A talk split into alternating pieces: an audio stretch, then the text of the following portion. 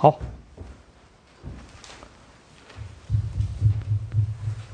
那我们这礼拜的，好，那我们就开始这个星期的这个上课啊。那我们这星这个这周的，我们继续来谈有关于这个农业国家、农业帝国的相关的问题哦。那我们这礼拜的问题是啊，农业制度的呃皇帝制度的难题为何？如何被解决，以及无法解决？那我们这星期我们要谈的就是啊，从西元前二二一年皇帝制度成立以后，那我们啊就是皇帝制度它面临一个所谓的皇帝制度的难题。我自己喜欢啊，在历史学研究的时候去讨论一个制度上的难题，也就是说，现在许多的历史学的研究喜欢去谈啊，谈人物对于历史的影响，这个当然是历史学研究很重要的一点。不同的领导人会造成政治上的兴衰灭亡等等啊，这个当然好的领导人跟不好的领导人等等。但是呢，我们对我自己而言，我更喜欢去问一个制度上或者结构上的困难。历史上所发生很多的事情，不是说统治者好或者统治者不好，而是他遇到一个制度上的困境。我举个例子啊，好比说，很多人喜欢把唐朝的灭亡。啊，唐朝的灭亡，把它归因于唐玄宗，说啊，唐朝为什么会呃不是灭亡了？对不起，应该讲说衰落了，衰落啊，因为因为唐玄宗呢，他都没有认真的处理朝政啊，他都宠爱杨贵妃，每天跟杨贵妃在一起啊，还有就说呢，其实你看户籍很重要，可是呢，他都忘了去管理他的户籍，我觉得这不可思议嘛，怎么有人啊，对于你统治的基础，你忘了去管理它，不不可能吧？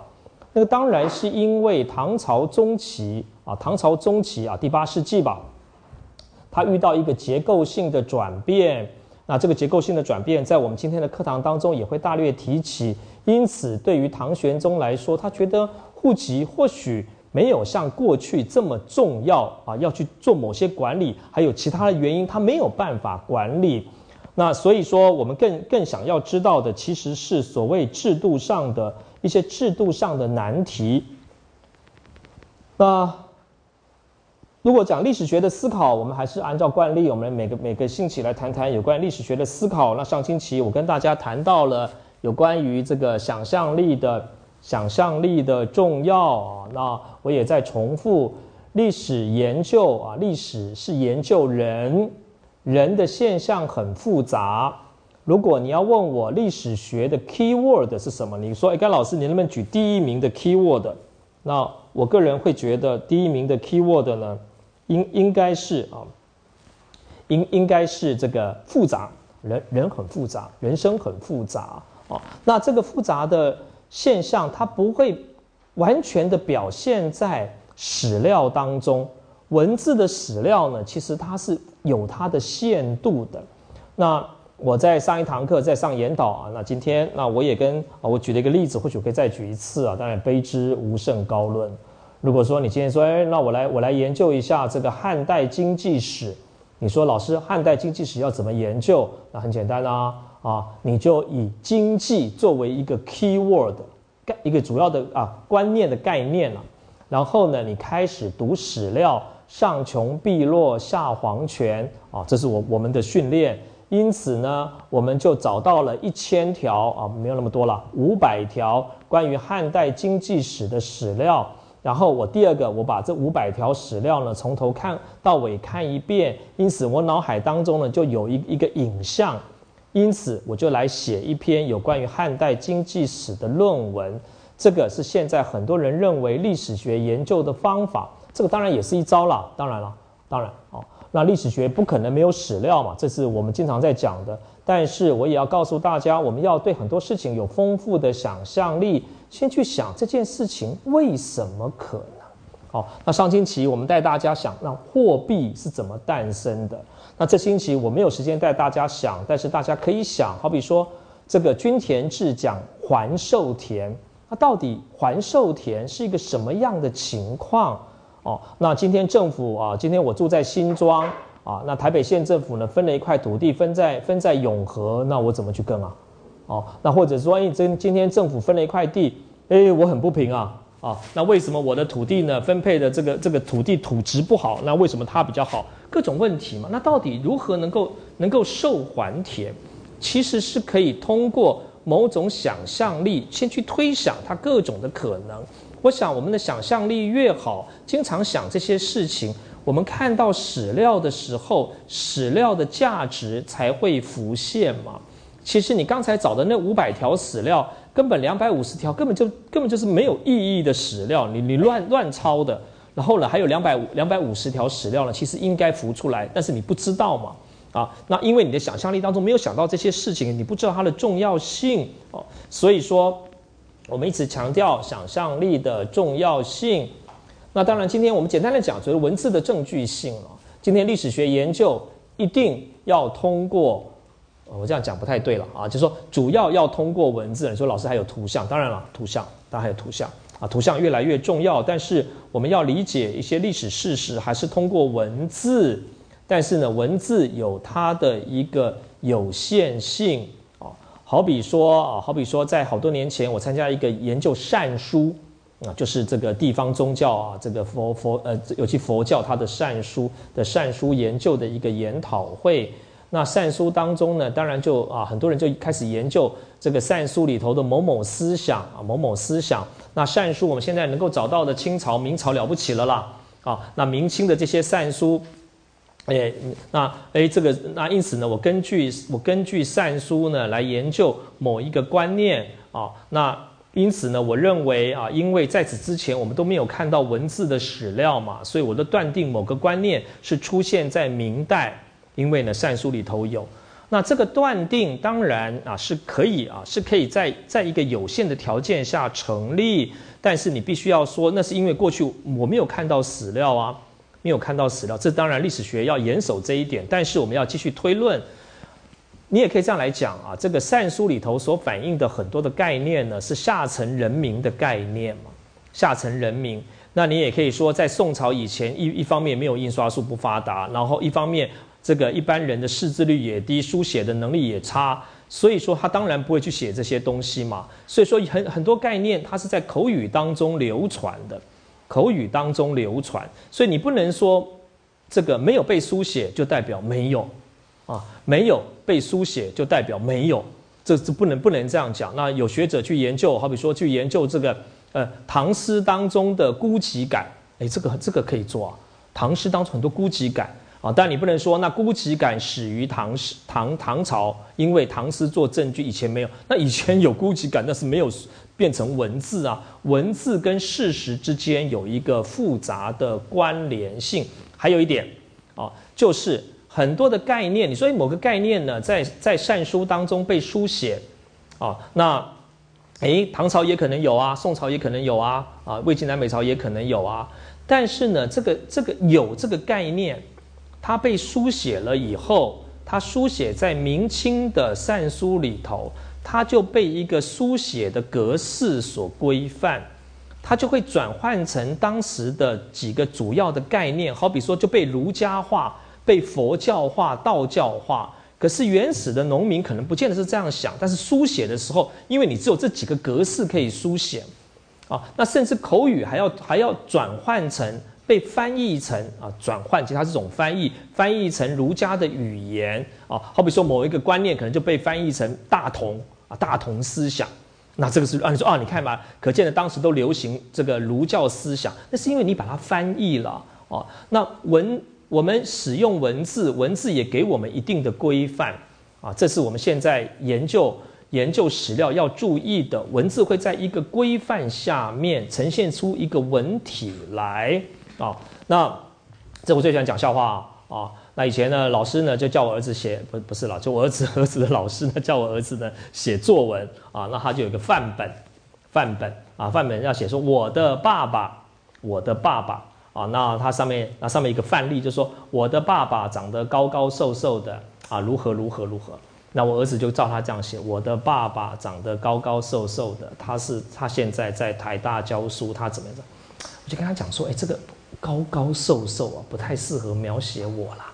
啊，那是范例，你要把它改，啊，不可以去抄这个范例啊。然后，然后他就改成我的爸爸矮矮胖胖，我说这个也不好了，这个写得太真实了哦。那这个我们经常在一个范例当中啊，那当然我最喜欢举的一个讲的一个算笑话吧。我听另外一个学者跟我讲的啊，这个版权不在我啊。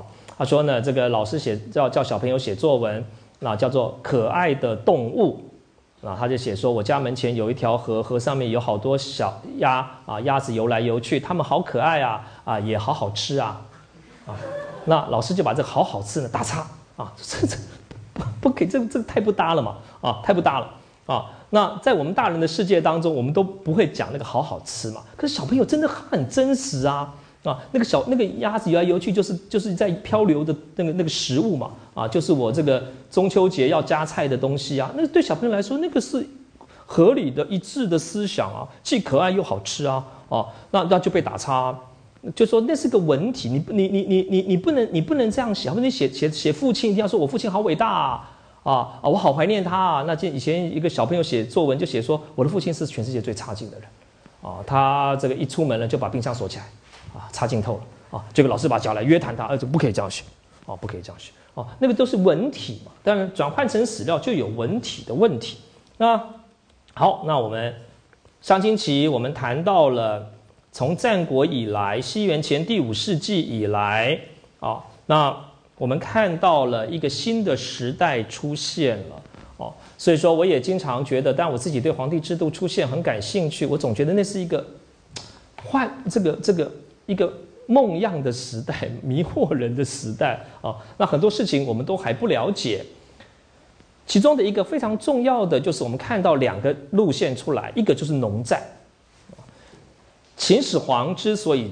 统一中国啊，我觉得他是一个谜啦。但你要问我说，甘老师，你给个答案吧。你们老是研究皇帝制度，老是跟我讲他是个谜。你只要你你你知道你回答不出来，就跟我讲他是谜啊。那那当然，我想农战，农民农民跟军队战争结合哦，那这是秦始皇政权能够在战国最后二十年最重要的。因此哦，那一个理想的皇帝制度就是农民。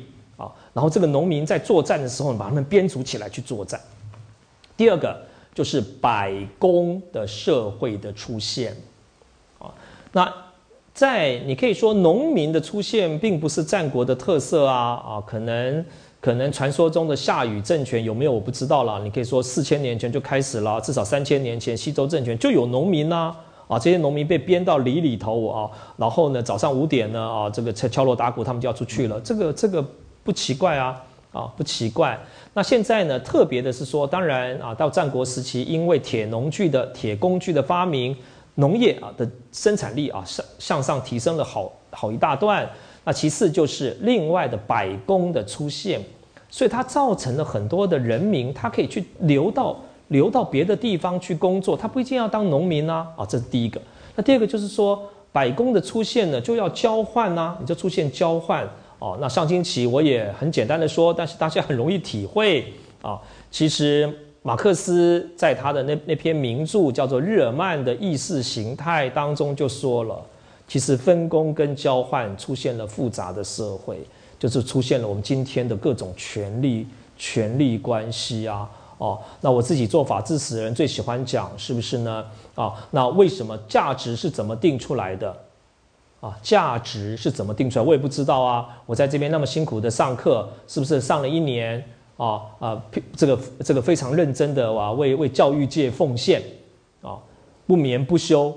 可是呢，我赚的钱呢，比不上某个女明星的头发一甩啊，拍个什么这个这个这个什么呃洗洗发精的广告，他就赚的比我多啊，我就很气啊。啊，为什么呢？他对社会那甩头发有那么大的贡献吗？啊，那那那你问我价值怎么来的？那当然，这也是我们研究政治社会最想去问的一个问题啊。但是不管怎么说，价值被我们开始出现价值，就出现了一个复杂的人间，这是一个很有趣的事情啊。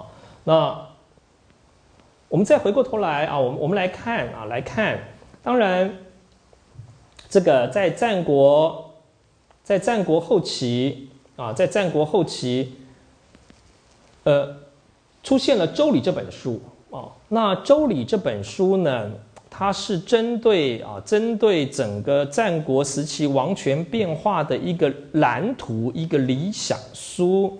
那这本书的一个很重要的想法是，它要建立起一个人为的聚落，人为的聚落。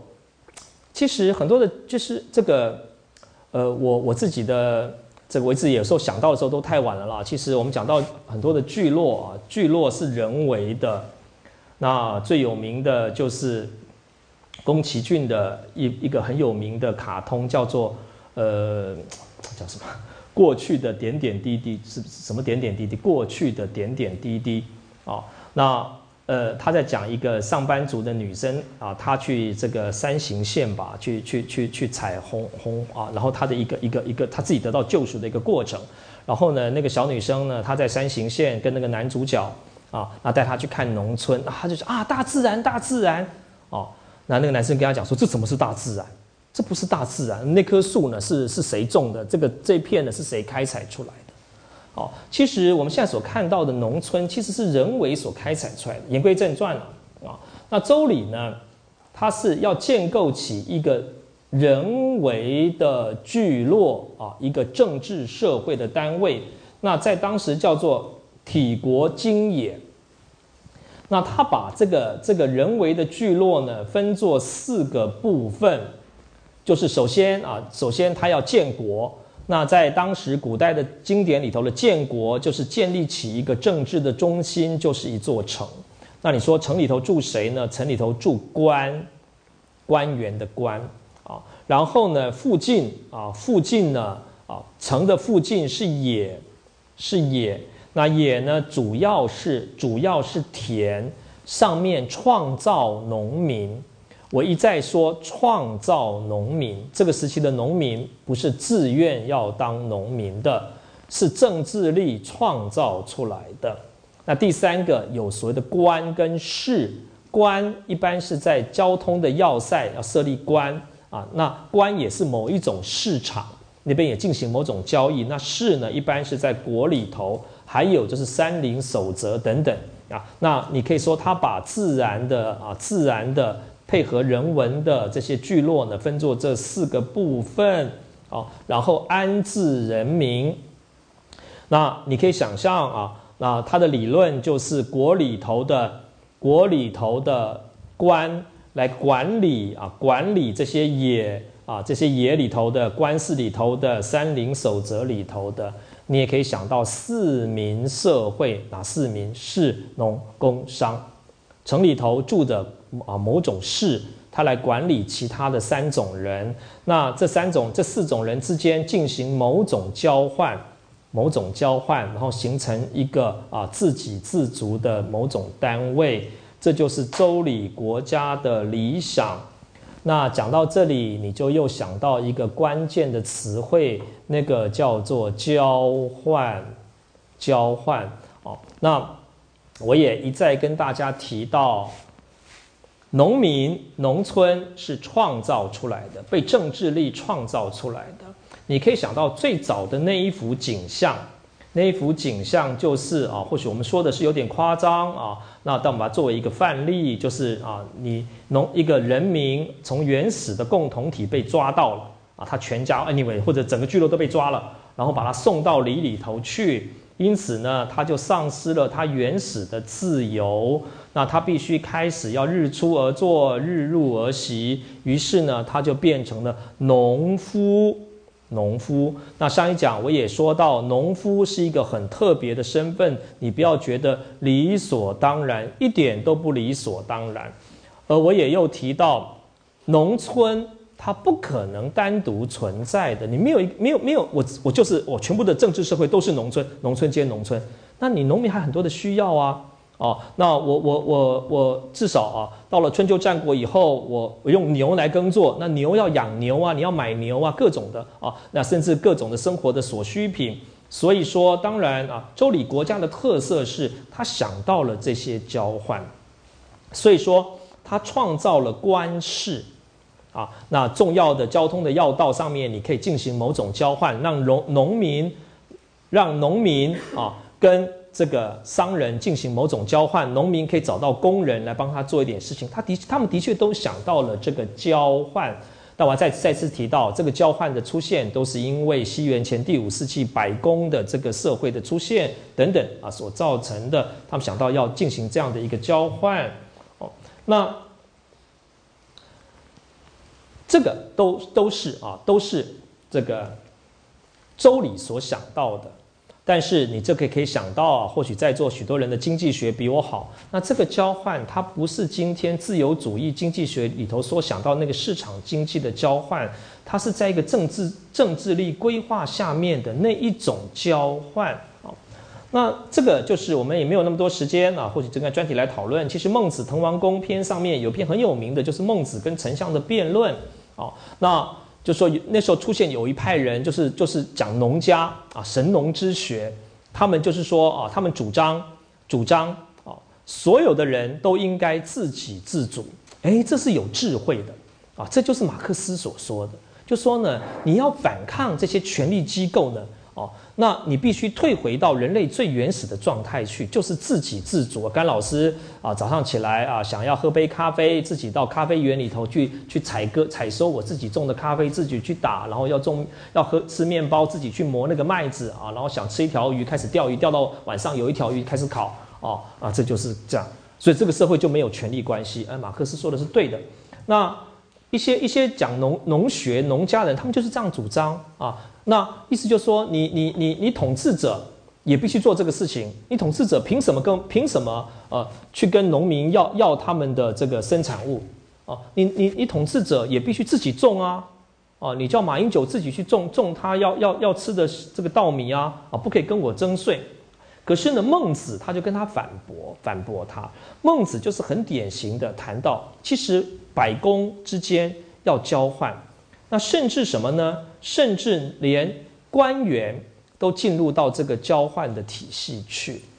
官员凭什么跟人民进行交换？就是跟向向人民要啊他的生产物，因为呢，官员提供了一种生产物，这种生产物很珍贵，这个叫做劳心。哦，统治者是劳心，那被统治者劳力，劳心跟劳力进行交换。整个政治社会要由统治者去安排、去规划哦。那我统治者就是做这个事情，我要专心做这个事情。你不能哦，你不能叫甘老师，他就应该认真的去教书嘛，啊，做研究嘛，啊，把好的成果跟大家讲。你不能叫甘老师每天都都都去啊，这个出门的时候呢，这个交通很乱，甘老师还负责指挥交通，那那还做什么研究呢啊？他就在讲这个交换的理论。那周礼很明显的。就是在讲这个交换理论，所以说，在我要希望大家读那篇文章当中，我说《周礼》是一个儒家的著作，是有道理。他因为他强调这些交换的制度。那接下来啊，我们来看统一大帝国的困境啊。前面这个《周礼》的理想呢，呃，有可行吗？啊，我也不知道啊，因为它没有被完全的实验过。但是呢，周礼的理想没有去设想一个大帝国的出现。你看得很清楚，周礼呢去设想的是一个地方的小的封建政权啊，所谓的国，他想很多的国的出现。一个国啊，有官员，然后旁边有农田，农田附近有一些市场，然后附近有山林沼泽，然后呢，他们在官员的控制之下呢，进行某一种交换。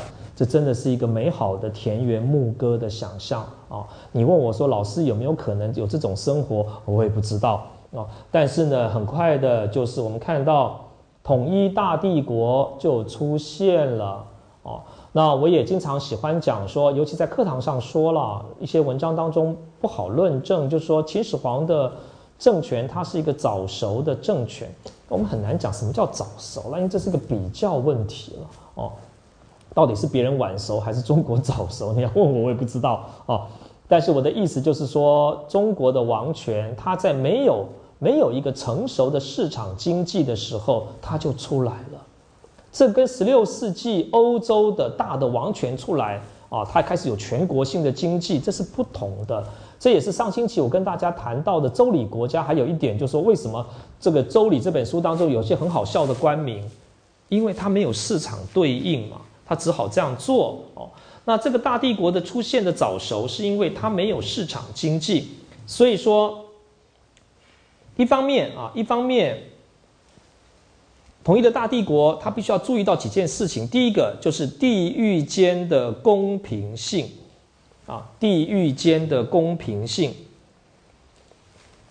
那过去没有这个问题啊，没有这个问题。那我们在这个小范围当中，我们进行某一种交换，那那各自为政。那现在大帝国出现了，大帝国出现了以后，首首先要面对的一个问题就是公平。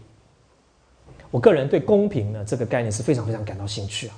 哦，那大帝国出来呢才会有公平嘛，公平就是强调要要要公平啊。要公平哦，那好比说啊，好比说，你看现在在台湾啊，那各种的学术的这个评价呢，都要采取外审制度。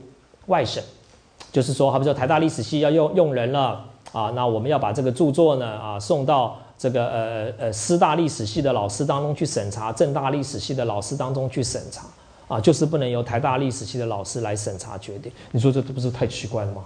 啊，我们要用人啊。是不是呢？为什么不能我我们来决定这个人好坏呢？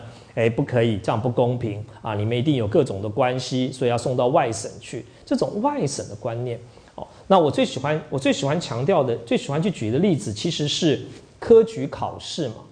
科举考试，它你看迷封，我们现在有迷封啊，这是这应该去申请文化遗产嘛？啊，我觉得迷封应该申请文文化遗产。啊，将来每个人联考时候拿到考卷，上面还有文那个那个文化遗产的标志，多好啊！那这个是中国伟大的发明啊！我啊，你要密封啊，别人帮你誊录啊，然后呢，你看这个在明清时期科举考试越来越越客观嘛，要要要要要要讲讲分数哦，所以说这是一个这是一个有趣的课题了。因此，你当你是一个统一的大帝国的时候，就会。要求啊，要求地域间的公平。那我们想到赋税，怎么样赋税能够公平？这是一个难题。那第二个就是中央集权导向上要如何征税啊？问这个讲简单一点啦，这个有点有点文言文啊，绕绕口。也就是说，过去过去基本上这个国跟野来征税嘛。那这个或许还比较容易嘛，你就规定每个人啊，每个人你们把你们的这个收这个所得啊，不要讲所得了，就你们的生产物啊，到城里头某个地方来缴交啊，那我就把它背过去。那现在统一大帝国以后，理论上所有的所有的资源都要上缴中央，你如何能够上缴中央呢？这是一个很困难的问题，我们下面也会再提到哦。那当然，在整个整个的这个研究当中呢，其中的一个很重要的制度呢，其实是货币啊，货币，货币是一个很迷人的问题。许多在研究汉代史的人都非常的困惑：汉代的货币的发行量是不是很大？那汉代的货币经济是不是很发达？因此呢，就有两派的两派的理论。那一派的理论是认为，对啊，你你你去看那个那个汉代的货币发行量，那个时候货币经济应该非常的发达吧？那如果货币很发达，就去推论商品经济很发达，市场经济很发达。所以说呢，你想象的那个那个很多人想象当中汉朝大概跟明清也没什么两样，啊哇，是个是个经济非常的活络，因此才有另外一个理论，就是中古的来临，中国的经济进入到所谓的自然中古自然经济，他们觉得是一个倒退。我个人不是持这个观点啊，这个另当别论。那当然，另外一派人还是不相信，不相信啊，我早期我自己也不相信。不相信呢，汉代的货币会这么频繁的使用，因为你怎么样去评估汉代的经济水准，都推不出汉代的货币会有这样的这样的一个一个一个一个水准。但是呢，这几年来啊，当然这个研究不只是我了啊，但其实我我还是跟着很多人的研究的成果吸收哦。那我们会认为，第一个，汉代的货币的确非常的发达，农民也被卷入到货币经济去。货币经济去，甚至呢，哦，在战国的时候，农民应该就被大量的卷入到货币经济去。问题在于说，在汉在战国以来，这个货币它到底它的功用是什么？就说你不能够，你也可以这样来讲，就说自由主义的自由主义的经济学，他们所犯的问题就是说，他们把货币立刻的等同于今天的啊自由自由主义经济学当中的这个市场货币商品，把它结合在一起。可是，在战国时期以来的货币，其实它你可以把它想象成是官。官员发行的一种在这个区域当中流通的一种支付的凭借，农民农民拿从官里头所来的这个货币或者是钱用来支付啊，用来支付他拿拿来向向这个官市的商人去购买他要的东西，所以在这个情况底下，我们不能想象这个货币它是今天的这个自由流通的一个货币，所以说货币。农民跟货币之间的关系，在战国以来，我们可以重新去想，它应该是很深刻的关系的，但是它不能反映当时的经济水准。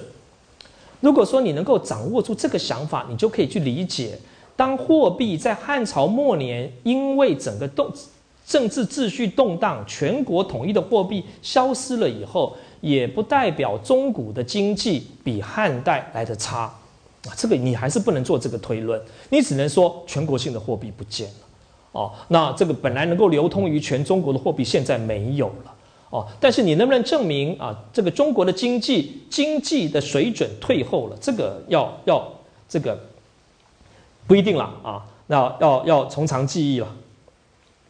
那从这样的角度来说啊，其实你可以想象的，我们接下来也会去强调的。汉代的货币到了汉代，问题在什么地方呢？问题不在于货币的使用嘛？我个人相信啊，虽然说这个还是要验证，我个人相信战国时期的农民，很多地方的农民呢，哦，应该就已经被卷入到使用货币的这样的一个网络里头去。但是，但是它是一个区域当中的使用。可能是某个政治政治的机构内部在使用这些货币作为整个啊整个交交交换的凭借。那战国啊，对不起，汉代最大的发展呢，不是不是货币的使用啊，这个已经是旧的传统，而是现在有全国性的统一的货币产生。最有名的当然就是五铢钱。那你可以想想到什么事情吗？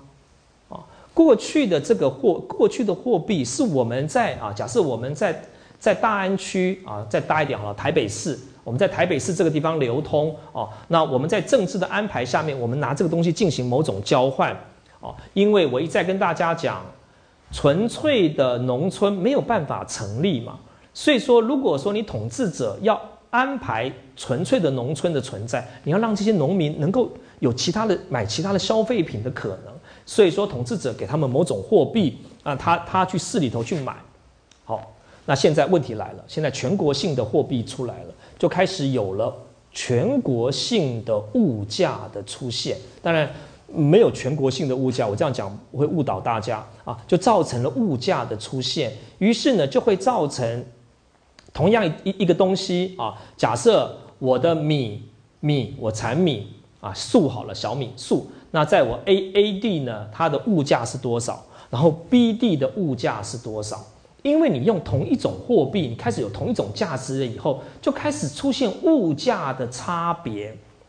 这个对农民来说应该是非常不利的，因为你全国流通了全国的货币，统一的货币以后，就开始造成各地的物价不同。那谁能够利用这个物价获利呢？商人嘛。所以商人他可以从 A 地买便宜的东西，然后到 B 地去卖啊。所以说，你我们说以官僚机构为媒介的啊，为媒介的这个呃全国性的市场成立啊，这个应该是一个很大的危机。那另外一点就是我们谈到了就是运输啊，这这也是一个很简单的知识了。其实这种史料也很多啊，富裕物资的输送。那今天啊，今天都没有问题啊。今天这个呃台北市政府要跟这个呃高雄市政府要缴纳的税，那你就汇到银行就好了哦。但是在过去啊，尤其是一些食物的物资，你怎么样运送呢？怎么样运送啊？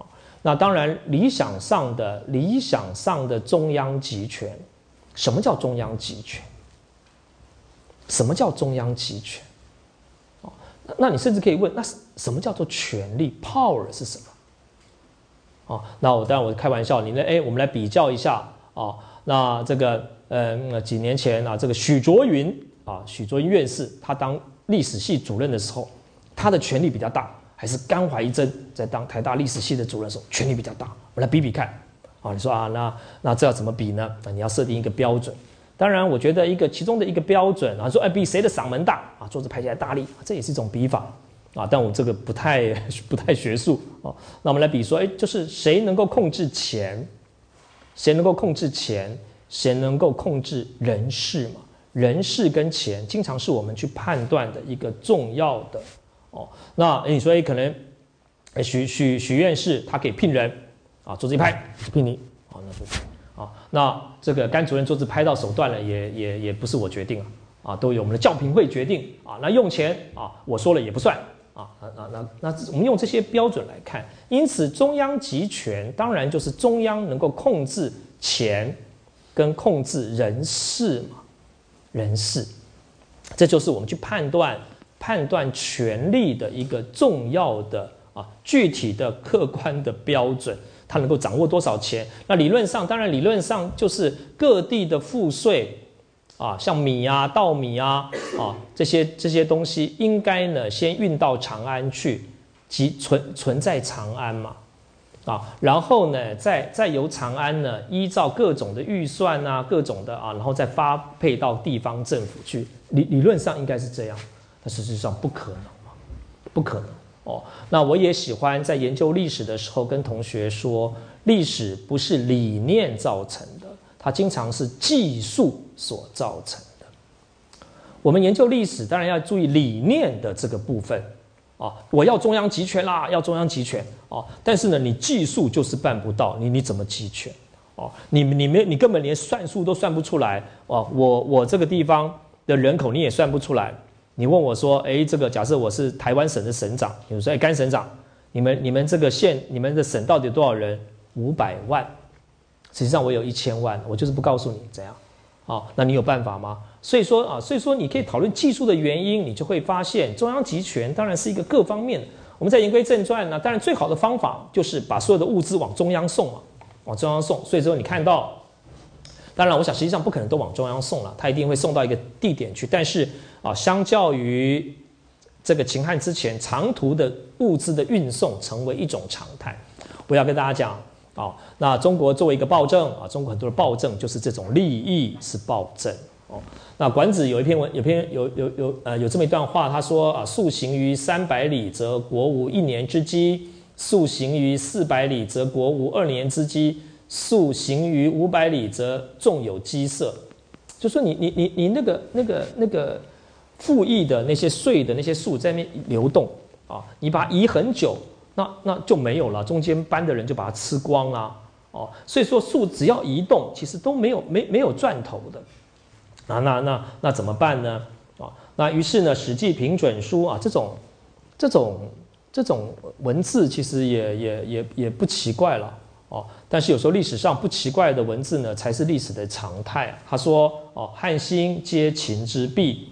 哦丈夫从军旅，老弱转粮饷，男的去当兵啊，那些老弱的人呢，就负责搬运这些东西啊，所以因此就造成了很严重的这个整个政治社会的问题。那要怎么办呢？要怎么办？当然方法就是这个。在秦始皇，我们说秦始皇以后啊，到了桑弘羊啊，一百多年过去了，那开始要检讨检讨这个问题。那我们把它称之为哦，我个人把这个问题都把它称之为皇帝制度的一个难题啊。我一些详细的讨论，其实在我的《周礼国家》那篇文章当中有有讨论了，各位也可以在写写这个这礼拜作业的时候能够参考哦。那它是一个难解的问题，一方面你要维持住中央集权，那你要维持住农农业的社会哦，那你也可以说整个皇帝制度的出现，它就是要打击商人，它要打商人。啊，要把商人给镇压掉，但是呢，整个帝国的发展绝对不可能没有商业这个部门。你没有商业这个部门呢，你会造成自己的很大的浪费。可是你又不用它，哦，那桑弘羊他开始出现一些改革啊，从汉武帝以来，那桑弘羊的改革啊，在我的书里头那篇文章当中啊，有做若干的。介绍啊，也希望大家能够参考哦。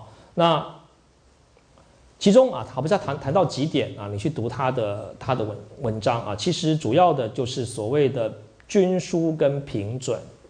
哦，当然我自己是或许有点自豪了啊。当然这个在在在各位面前这个吹吹牛了。其实均输跟平准很多讨论了。当然，其实或许我们可以看出很多很有趣的东西了。哦，那如果说你你能够我我我讲了两个礼拜了，你讲了这么多背景，就是在讲军书跟平准，它的背后到底在做什么？为什么他做这些事情？哦，那过去在教科书里头，我们看到了军书跟平准啊，没有了这些历史的脉络，所以你不知道为什么他们要做这些事情。哦，那好比说啊，政府啊，呃，皇帝制度的一个理念就是所有的东西。通过赋役向人民要，这是周礼国家的理念，向人民要哦。那这个理念当然一直被维持住。好比说，政府呢需要米来吃饭，我就向农民征收；政府呢需要布，布啊穿衣服，那我也向农民人民征收。但你不能征收衣服啦啊，那时候没有成衣店，所以说我就征收布。那那征收的物资当中，有些东西没有办法立刻使用，没有办法立刻使用，那我那怎么办呢？啊，我就我就设立作作坊，设立工厂啊，官营的直营工厂来做这个事情，这都都是周礼国家的理念。还有一些东西呢，通过徭役来征收，好比说我要吃鱼啊，我我要我要吃鱼，那我要我要怎么吃到鱼呢？那很简单咯，去鱼市场买啊，没有鱼市场啊。哦，所以说我就把这个我们这个境内的河川附近的这个渔民呢，把它编到户籍里头去，编到户籍里头去。那这些渔民呢，啊，假设啊，这个呃，把它除以十二啊，然后就分作十二组啊，十二组，然后一组呢，假设有十个人，那这十个人呢就来当番啊，就是轮轮流值值月了。啊，一个月啊，要要要服役一个月。那这一个月当中呢，按照规定呢来缴交这个鱼，那这就解决了鱼。那整个周礼国家的理念呢，就是如此。我也在强调啊，那这些理念的背后都是啊，都是市场经济不发达，还有一点就是说对货币的一点质疑了啊，对对使用货币的质疑。那但是呢，还有一些东西呢。到了汉武帝的时候，就遇到有些东西呢，你没有办法向人民征收。那最代表性的东西呢，其实就是盐跟铁。你你你你，农民人民不会生产盐嘛？盐铁呢，都是一些大企业。我们用今天的话，那这种大企业呢，它是一个寡占的，你要有矿山才有才有铁啊，不是农民他自己不会生产铁。因此，地方政府呢，它需要盐，需要铁。他就跑去跟这些大厂商啊、大公司呢去跟他议价啊。我台北县政府呢跑去跟这个大厂商议价，我都吃亏啊啊！因为呢我买的也不多，那他他又很大，所以他就很硬啊啊，都不降价啊哦。那这是一个。那第二个就是说，这个运运输赋役的赋税的运输呢，要通过工商之人，运费太高。研究历史的，我有个心得啊，我们很聪明。古人也不笨，啊，你能够想到的，古人也想到啊，啊，古人不会那么笨啊。你说那那那找你要找那个徭役啊，派徭役呢啊，去运输这些东西啊，那那些人他会叛乱呐，你找找人民呢去搬运哪个好处？免费嘛，就某个意义上免费。它的缺点就是说，那你是暴政啊，你老让大家都这个人心很不满啊，啊，而且呢，你找人民还有一个缺点，缺点，农业呢是配合时成的，啊，所以说孟子有一个很伟大的教训，叫做使民以时。农业跟其他的行业不一样，哦，那这个这个甘怀真呢是卖挖米耍的。啊，然后你今天突然间呢征调我要去入入伍受训啊，一个月我倒霉嘛，我就把娃娃米耍这个摊子给收了，然后去入回来继续卖，我损失一个月。可是农业不一样啊，啊，农业就是现在你看现在天冷了，霜降了，我要收割，那你突然间派我服徭役，哦，那我去服了十天的徭役回来以后呢，我满满满满田田地上面的这个收成都死了，我损失一年呢。所以孟子为什么说使民以时？那徭役它是一个很，它会出很多问题。那最好方法就是通过工工，就找一个商人嘛，让他找工匠嘛，啊，然后来搬嘛搬。可是呢，这个运费太高啊，运费太高。还有一点就是说，地方政府所上缴的贡赋要运到哪里啊？这你要指定好。当然不可能都送到长安、送到洛阳去。那这怎么样去做这些事情？哦，那我也做了一个简单的结论，就是说桑弘羊。他的关心呢是中央政府的收入不要因为物价的差异与运输费而发生了损失，发生了损失。那我们可以我们可以这样来讲啊，其实汉代有一个很严重的问题，就是物价的出现啊，这个这个问题其实应该再认真去考虑的问题了。那物价的问题，这个不是明星的问题，它是汉代的问题。因为你全国全国通行一种货币嘛，那你就出现哦，那我的呃，你用你都用五铢钱啊，那那我的稻米呢是五五五这五钱，你的稻米十钱，那你就有利商人开始做这些事情嘛。那各位很聪明的话，你就知道那那怎么解决这个问题呢？不要有全国性的市场，把阻隔掉嘛，啊，阻隔掉。我我我们我们这些人啊，我们在台北县的人，台北市的人呢？我们自给自足，我们自给自足哦。我们的工商业呢合在一起，我们自给自足，我们不要跟外面合在一起。那你问我说，这个叫做这个叫做走向自然经济？其实这个话不对了，你会让我让人家觉得说好像是衰败，不一定啊。他是在找一个策略啊，所以说你就你就可以去理解为什么汉朝末年中国开始出现某一种有史学家称之为庄园。叫庄园不太好啊，因为呢，庄园有两个庄园，一个是魏晋的庄园，一个是宋朝以后的庄园哦。那更多人会讲宋朝以后的庄园，唐末唐末宋朝哦。但是我也不觉得不可以用这种庄园的出现啊。那还有一个很有名的，我我可能没有写到，就是崔实他的《四民月令》。西汉末呃，对不起，东汉末年的崔实。啊，他他写了一本书叫《四民月令》，他就是要做一个地域的整合。那为什么要做这个呢？因为全国性的市场其实是很可怕的。那汉朝或许做了一个实验失败了，啊，那现在开始要想新的方法。那不管怎么说，桑弘羊的改革啊，这个口号是我帮他加。如果他需要个 logo，现在都要 logo 啊，logo 这样看起来比较炫。就我们台大历史系也应该来想个 logo 啊，挂在这个挂在这个各个地方啊，这样看起来比较炫。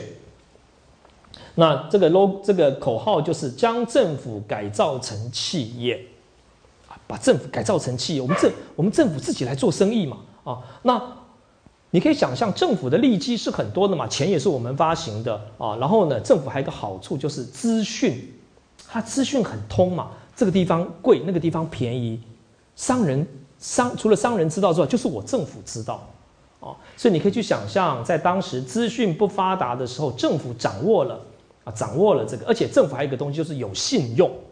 政府有信用啊，哦，那政府呢？政府的信用度比较高啊，哦，那民间商人会跑掉，政府不会跑掉，是政府有信用。这也是为什么很多人就说中国为什么会是有可能是世界上第一个发行钞票的前身，汇票就是非钱的单位。为什么？其实可以想象嘛，因为政府都在做生意嘛，政府做生意。那那你政府在做生意呢，跟跟商人结合，飞钱是这样来的嘛？就是说，那我今天假设我今天在广东省，哦，那广东省呢，我要去河北省，河北省做生意，那我那我呢要要带钱去嘛，那可是呢我不能带两两卡车的钱去啊，很麻烦啊，我就把这个两卡车的钱呢存到广东省政府里头去，然后广东省政府出了一张这个证明给我，我就拿了这个证明就然后跑跑跑跑跑到河北省政府去，然后就跟河北省政府汇把这个钱汇出来，呃领出来。那为什么河北省要要要要看这个单子领钱啊？他们是政府啊，他们之间有有一个管道啊。啊，那利用这方来做生意啊，政府又有 credit 又有信用，啊，那当然啊，当然，于是啊，于是当然，桑弘羊的桑弘羊，哎，对不起，我怎么在那？那三弘羊的三弘羊的方法呢，就是设立军书官嘛，啊，军书官。那这一点也是在在我那篇文章当中所所所提到的，他的理念就是这样嘛啊，也就是说，我我把整个国家呢，整个政府呢，就把它变成一个企业嘛，哦，那我长安政府呢，就是一个一个这个公司的总部嘛，总部所在。那我在各地呢设立支部分行，分行哦。那地方政府，你地方政府呢，你的赋税里头的这些钱额或者物资。你不用送，你不用送到中央政府来了啊！你直接呢送给那个地方上的啊，我的设立的那个那个分行，你你你把这个这个交给那个分行啊，然后这个分行呢，再利用地方政府所缴给他的这个资这个物资啊，其实是钱呐，其实是钱，这个钱呢来做生意啊，来做生意。那这个生意呢，美其名呢。叫做军书跟平准，啊，美其名呢是社会的安全、社会救济。你问我有没有？有啦，啊，因为我领到这笔钱以后呢，那现在啊，好比说现在，因为我们这个这个台北市呢，现在发生了一件事情，所以说米价很贵，米价很贵啊，农民呢都都买不起米了，糟糕了，哦，那呢，可是我知道现在宜兰县啊，米价很便宜，所以说呢，我就拿拿了这笔钱呢，跑去宜兰。啊，跑去宜兰买米，买米哦，然后呢，再把它运到运到了台北市来卖，那这个叫做均输平准嘛。那当然，在儒家的学说里头，或者政府的文宣作品里头说，这个叫做社会救济，实现社会正义，有了，当然有了。但是另一方面也赚钱啊，啊，我相信这些人他跑到宜兰去买啊，那当然他他到台北。台北县、台北市来卖，我们现在台北市这个米价很贵啊，他稍微卖便宜一点，可是他还是赚吧，啊，他还是赚一点吧，还利用这种方式来赚。那不管有赚没赚，不管是不是社会正义，他们利用政府的管道啊，包含政府有货币啊，掌握货币，那政府又有资讯，政府又有信用，开始来做生意。那这就是所谓桑弘羊的改革。那他把整个政府改造成为一个企业。那，但这个当然问题很多嘛啊！你可以想象，就是说这个改革的结果呢，它当然啊，第一方面，虽然说我们要去找更多实证的例子，就是这个方法的实施呢，它就是要求，它就你可以说变相的要求每个地方政府呢，向军书官纳钱嘛，缴钱。那这个缴钱呢，当然也是一个公平的原则，就是每个地方啊，依照一个标准来缴钱。那如果你 A 地的特产啊，每个地方都缴缴特产，那我怎么知道你要缴多少？特产怎么算算价钱啊？像不我不管了，我不管啊，反正呢，我都收一定额度的钱。你收一定额度的钱，你当然就是变相的要地方政府向人民收钱嘛。地方政府要人民纳钱，是汉唐之间，甚至到宋朝啊的一个非常严重的问题。明清我不知道哦的一个非常严重的问题，就是你要人民去纳钱，你人民纳钱的结果，你要人民这个去纳钱啊，就是缴税的时候，你本来是规定你应该缴几多少数啊，多少步啊，现在呢，反正你就是缴钱给我了哦。那那在这个时候，当然人民他就必须在特定的时间。特定的时间哦，把它的生产物卖到市场去，这个时候你就可以相信物价一定开始跌嘛，这是一个简单的经济学的原理哦。然后物价的跌，也就是你变相的把更多的生产物呢换得一定的钱额，然后去缴税，你就变相被抽更多的税嘛。哦，所以说，当然这就引起了儒家的引起了儒家的反击，尤其是武帝后期昭宣以后，儒家抬头，所以说儒家呢就开始反击反击三弘羊的这种做法。但是我可以得到一个得到一个结论了啊，这种反击呢，它使得儒家的意识形态重新在国家意识形态上获得胜利啊，中国重新又做成一个儒教国家。但是啊，但是我们在研究历史的时候，不能看政策宣传啊，这一点我是一而再再而三的跟研究历史的这个哦，这个大家说，历史是很多多多样的。啊，你不能研究历史看宣传了，啊，就好比说，哎，这个，呃，我们现在呢，台湾政府呢，花了好多年的时间啊，在在实施乡土教育啊，所以说现在每个小朋友啊，在小学的时候都要学乡土语言啊。我有朋，我儿子学的是闽南语，所以他就会唱闽南语的歌啊，每天唱给我听啊，大家都很快乐啊。那那我有我有这个有人在学客家语啊，还有人在学原住民。虽然说我们那时候念念我在念书的时候，那个那个教务主任一直暗示我们，叫我们千万不要选原住民语啊，因为找他麻烦，他哪来的这些这些这些诗 词哦？那好，那当然你可以说各种的啊，你可以找到，我可以找到很多证据证明这十年来，你看大家越来越重视乡土语言啊，越来越讲要讲台语，很多人在在讲台语。但是我可以告诉你，我数据也可以告诉你嘛，这十年来就说以什么语言作为他日常生活最主要的语言，国语根本是一路往上冲上去的嘛，台语根本就一一直往下掉下去嘛。那顶多就说大家为了证明说我我也爱台湾啦。啊，所以我跟爱讲爸呗，啊，来啊，诶，来个低头啊，我也讲讲几句啊，让你觉得，就像我有时候经常讲讲英文啊，让你觉得，诶，我也会讲英文，OK，Anyway，我也讲讲啊。那所以说，有时候啊，有时候，其实我们看到客观的那个那个证据跟主当代主观的宣传是不一定能够配合的，这个一定我们一定要掌握住这个道理。那尤其做古代史研究，我们经常只有政府说的，啊，那你就相信他讲，那不一定是真的。哦，那当然，在啊，我我们来切，我们这样啊，再顺着顺着讲，就是说汉昭帝的这个召开了一次盐铁论的会议啊，那这次会议呢，有有有写成书啊，就是盐铁论。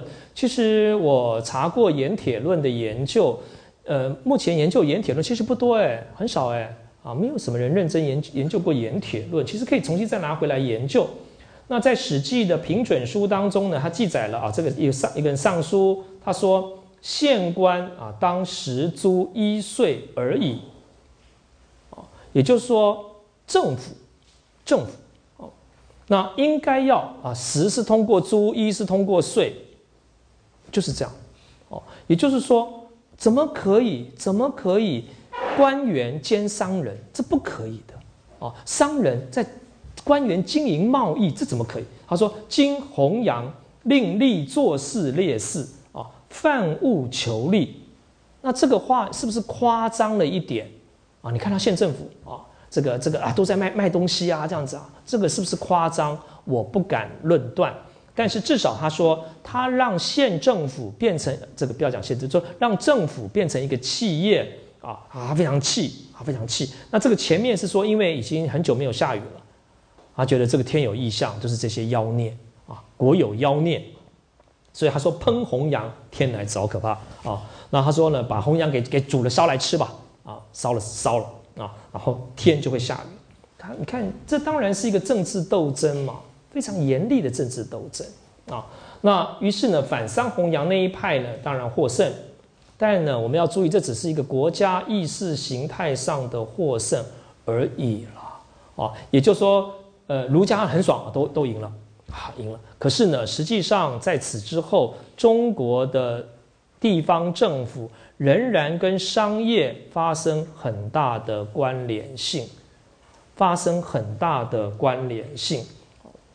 商业是一个巨大的利益，一个政治上有势力的人，你怎么可能不去染指这个领域呢？不可思议嘛！啊，所以有时候我嘲笑啊，历史学有人越念越笨，啊，那意识形态当然有一种啊，因为因为我们要遵守这个呃市民社会，市农工商，我就是市嘛，所以我绝对不可以去去去去从事工商业啊。这个你从另一个角度来说啊，为什么有些口号会一而再再而三的念，就是因为大家不实践嘛。啊，实践的口号都不会实，如果大家都实践了，就就不会去做这些事情嘛。台湾为什么每年要去颁什么大孝奖？因为孝顺人不多啊。啊，如果说大家都很孝顺，那怎么去区别谁是大孝呢？哦，那就是因为大家都不太孝顺。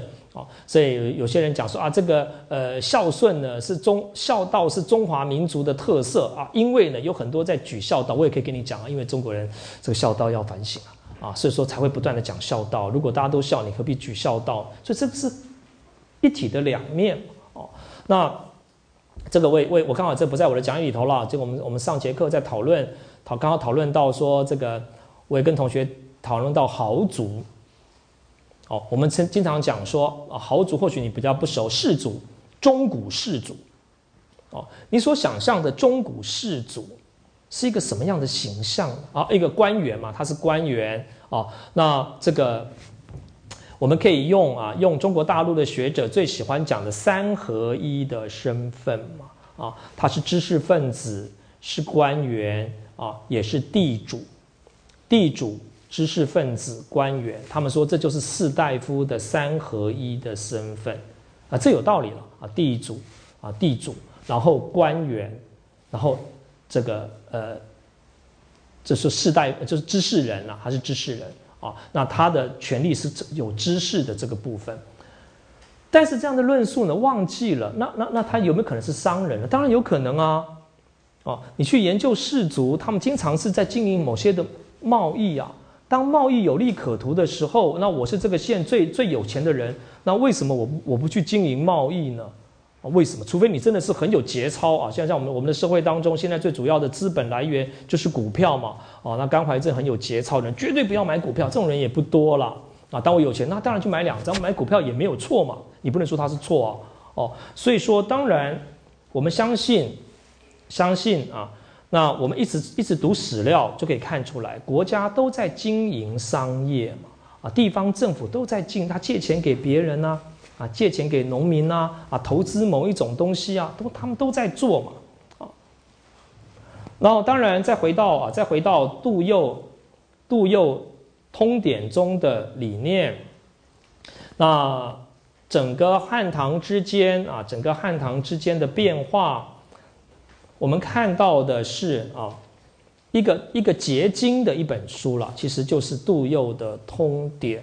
我自己对通典是很有兴趣的啊，当然通典是一本讨论政治的书，无疑的，啊，那我想这是一个很有趣的变化啊，或许我们可以以王安石变法作为一个断线，在王安石变法以前的儒家，他们是热心的要改造这个世界，那这个话就是俗世，我们说俗世，他们要用他的道德，用他们的知识。来改造外在的世界，那这种改造外在的世界的方法，他们是借由史学的论述，他们不是讲道理啊，讲这我们有两个前提啊，五个五个结啊，这个五五个五条证据，他们是讲讲历史。所以说杜佑的通典其实很容易读懂它，他最他一开始就跟你讲说哦，最主要是讲这个周的制度啊，周代如何如何。他在讲周代的时候呢，都在讲他的理想，这个是这个是对的。啊，可是你看后来就慢慢不行了，那那到什么时候又开始恢复呢？大唐，哦，那所以说他在讲历史，但是他其实是在讲政论。那这一点其实唐朝人就说了嘛，唐这个这个杜佑的通典是一本政论的书，一直到王安石的改革，王安石的改革，可是王安石改革失败啊，应该是中国的历史的一个极大的里程碑。那此后的儒者开始觉得啊，那与其改造外在的世界，不如改造人的内心啊！整个整个儒学改造的取向就开始往内内里面走哦。我们讲修身齐家治国平天下，越来越讲自己的修身。那王安石变法以后，我不是说没有，可是呢，你就看就很少再看到一个大规模的要去改造这个世界。那改造这个世界，当然必须要很多很很有趣的意识形态了。意识形态啊，觉得这个世界是有可能通过人的力量加以改造的。那为什么会有这种想法？那我自己也感到很有趣了。那当然，这种我们可以把这个世界加以改造，它必须基于一种机械式的物这个宇宙观嘛，觉得宇宙呢是机器啊，机械所拼成的。于是呢，我可以把它拆掉，把它拆掉重组，重组哦。那这个最主要的代表就是法国大革命法国大革命觉得我们可以把这个社会给拆了啊，然后再把它重组起来。因此，我们可以提各种的理论。可是法国大大革命以后啊，当然我们说所谓的保守主义呢，基本上他们所设想的政治社会就不是一部机器，而是一个身体。如果你觉得政治社会是一个身体，你就开始缓慢的改革。那今天甘老师的这个身体呢，啊，这边生了病，因为长了香港脚，长了香港脚啊。那你说怎么样治疗我的香港脚呢？很简单，把它剁掉，啪，把它剁掉，那我就死了。啊，千万不能用这种方法啊！那就说你不能够激烈的改革啊！那我生病了，但每个部分呢都会影响到整体。所以说，当然我们讲到改革，其实我个人最有兴趣的是王莽改革了。你看那那时候改革的这个这个理念多强，觉得有可能啊！于是王莽的政权有一个，我觉得传整个整个中国朝代当中最炫的一个朝代的名字叫做新，他的朝代名字叫做新啊！这个世界可能可能变成新的。那杜佑的通典，它反映了儒家的一个理念啊。那这个理念从孟子以来，我简单的说，好比说官跟民的划分啊，官跟民不可以混在一起啊，官跟民不可以不可以混在一起。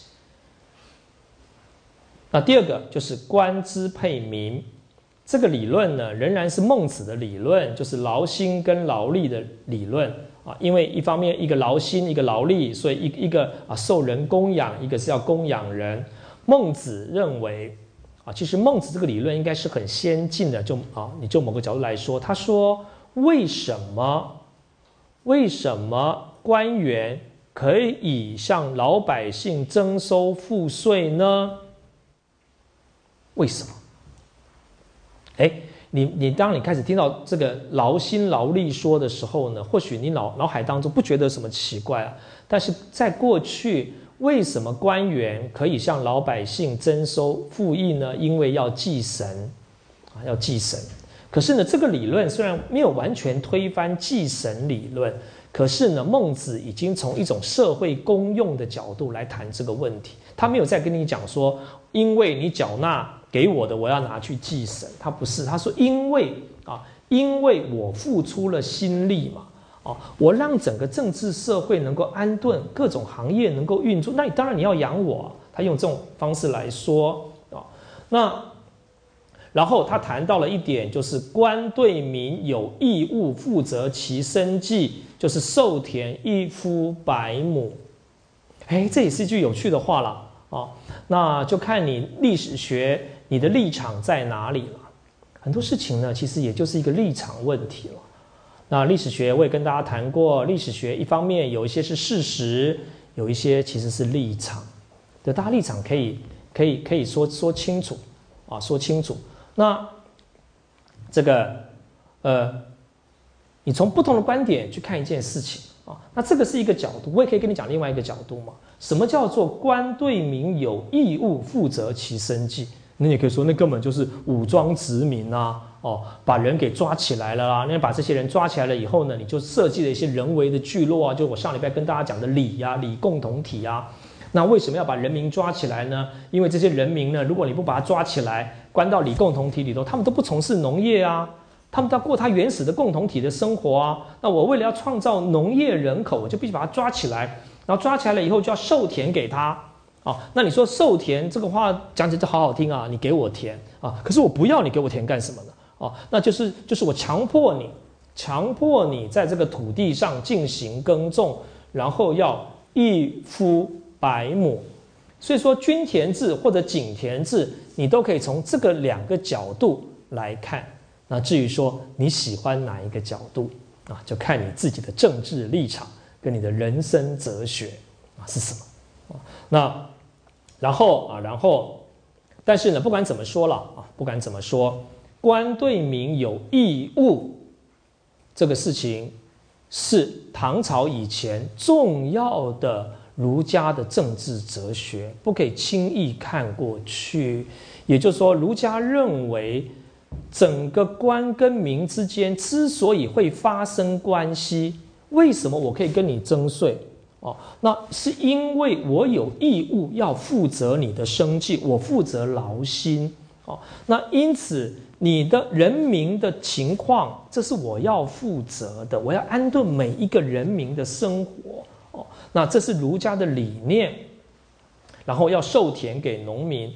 第三、第四个就是平均的、平均的小农社会。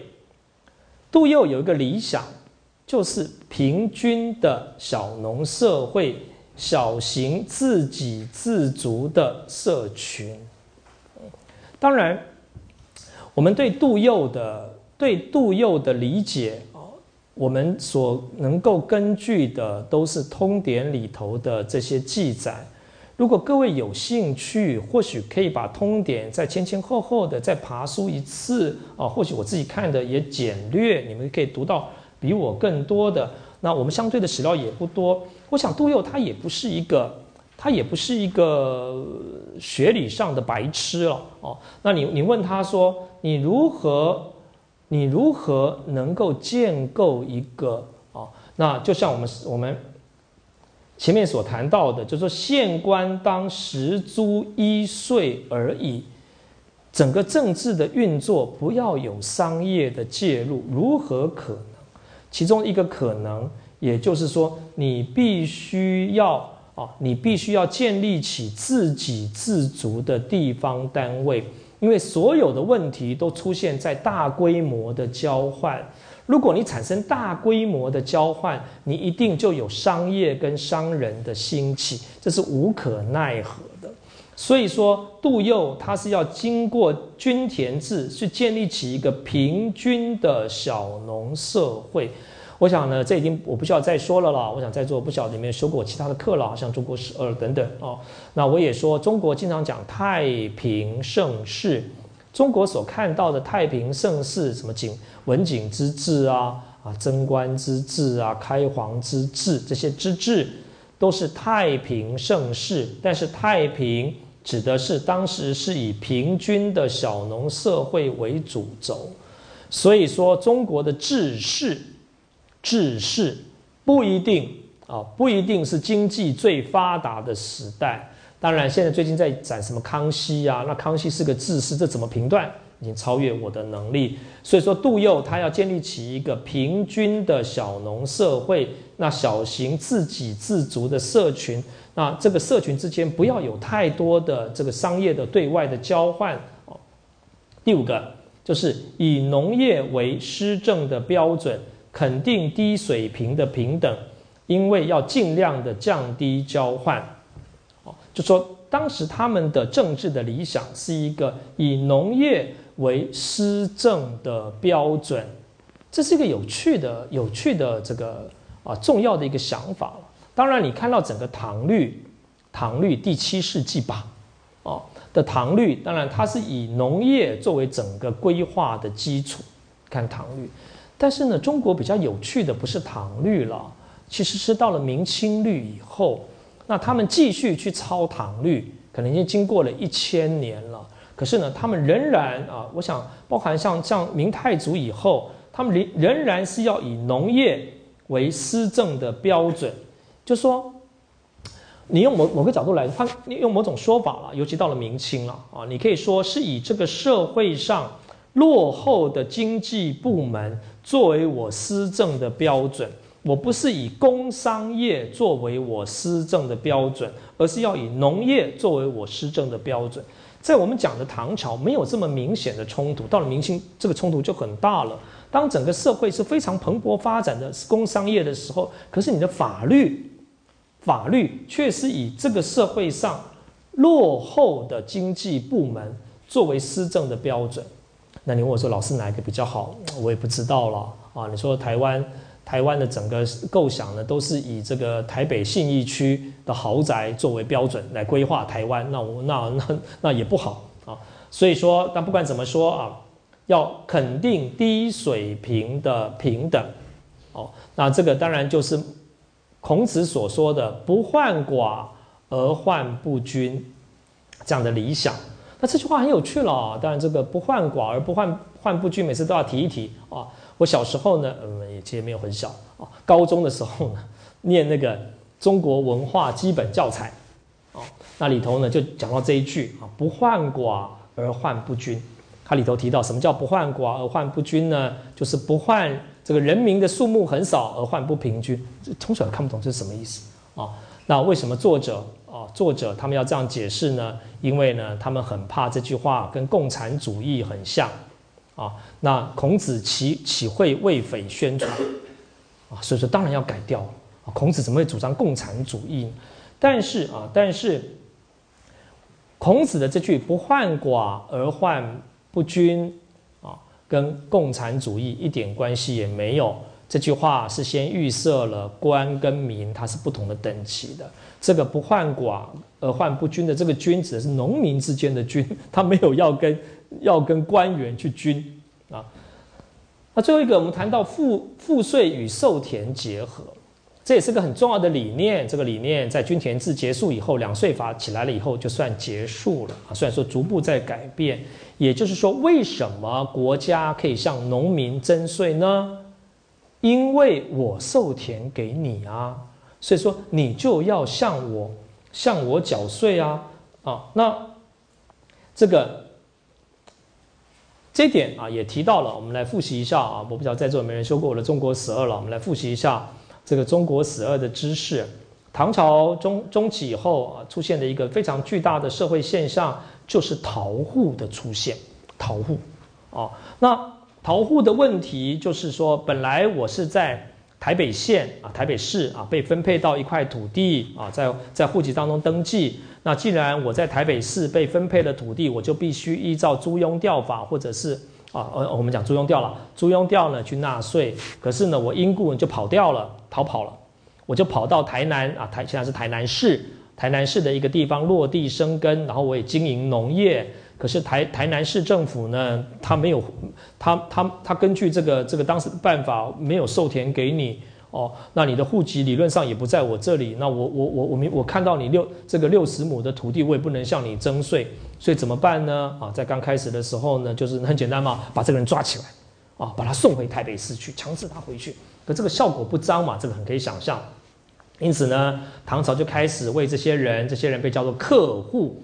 哦，然后让他们落地生根，所以说这是一个变化。所以说赋税跟授田的结合到两税法，大概就啊均田制结束，大概就终止，是中国历史的一个很大的变化。那当然啊，均田制到两税法，两税法呃均田制的一个很重要的想法就是强制强制授田。我们上节课刚刚也也也讨论到这个了，因为在讨论文章，强制授田是一个很有趣的概念了。啊，大家茶余饭后可以来想一想，什么叫强制授田？强制国家强制授田给我，那当然讲就赚到了。当然今天想到哦，这个这个，如果说国家能够强制在大安区授我一块土地，就算一个菜谱，我也 我也很乐啊啊。那但是呢，你你你你这个背景不是这样嘛？啊，你想说啊，其实，在均田制里头，它是规定每个人都要得到，每个人都依均田制授予一块田。你说，你说我我我是农，我是这个工匠啊，我是工匠啊，我要这个田干什么呢？我管你的，我管你的，啊，我就要授一块田给他，是要强迫，强迫每个人啊，每个人都能够成为农民。这就是我这边第三个讲到的。他说，诶，我两个引号啊，盖皆伐其惰。勿令归农，盖皆伐其惰，勿令归农。我没有做过，我没有做过完整的调查哦。那这句话，如果你看这句话，意思就是说，他还是在假设，还是一个战国的假设。也就是说，人民都不想要当农民。如果你不强制呢，给他一块田呢，他就跑掉了，他他不要当农民了。诶，那如果这样想的话，那这个授田到底是不是一种恩泽呢，还是一种强迫我要当农民？哎，这你可以思考这个问题哦。那我们是不是要感谢你给我一块田呢？哎，这也是一个好问题。但这种话到底是成语啊？什么盖阶伐其惰？因为有些是成语了，你这个这个中国研究最讨厌成语了，因为我们今天还在讲成语啊，日月如梭。如果两千年以后呢，听甘老师讲这个日月如梭，根本不知道什么叫梭，可是我还在讲。啊，所以你不能证明甘老师曾经看过说，我真没有看过什么叫说，那个纺织的说从来没看过哦。所以这句话是不是成语啊？但是如果说它不是，你可以说一直到了唐朝，他们还在担心农民不愿意当农，所以要强制授田，强制授田。那今天同学呢在跟我讨论的时候呢，我们上节课啊，那上实际上上讲了，还有人在跟我问我说，那均田制也很也很有趣的规定嘛？他说啊，那他说。呃，像杜佑他在赋税的时候也提到，嗯，我我有引到吗？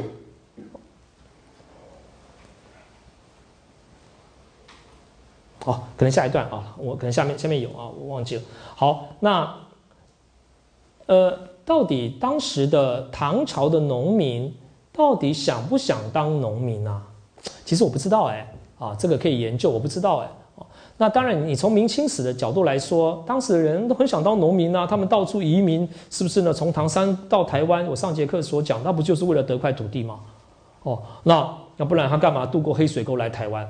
那这个地方却看到的就是说，农民不想当农民，哦，所以说，呃，到底它的这个变化是什么？当然了，还有一点就是中国太大了，哦，我们不能说 A D 的情况就是 B D 的情况，这个是做做中国史，我一而再再而三的要跟大家说的。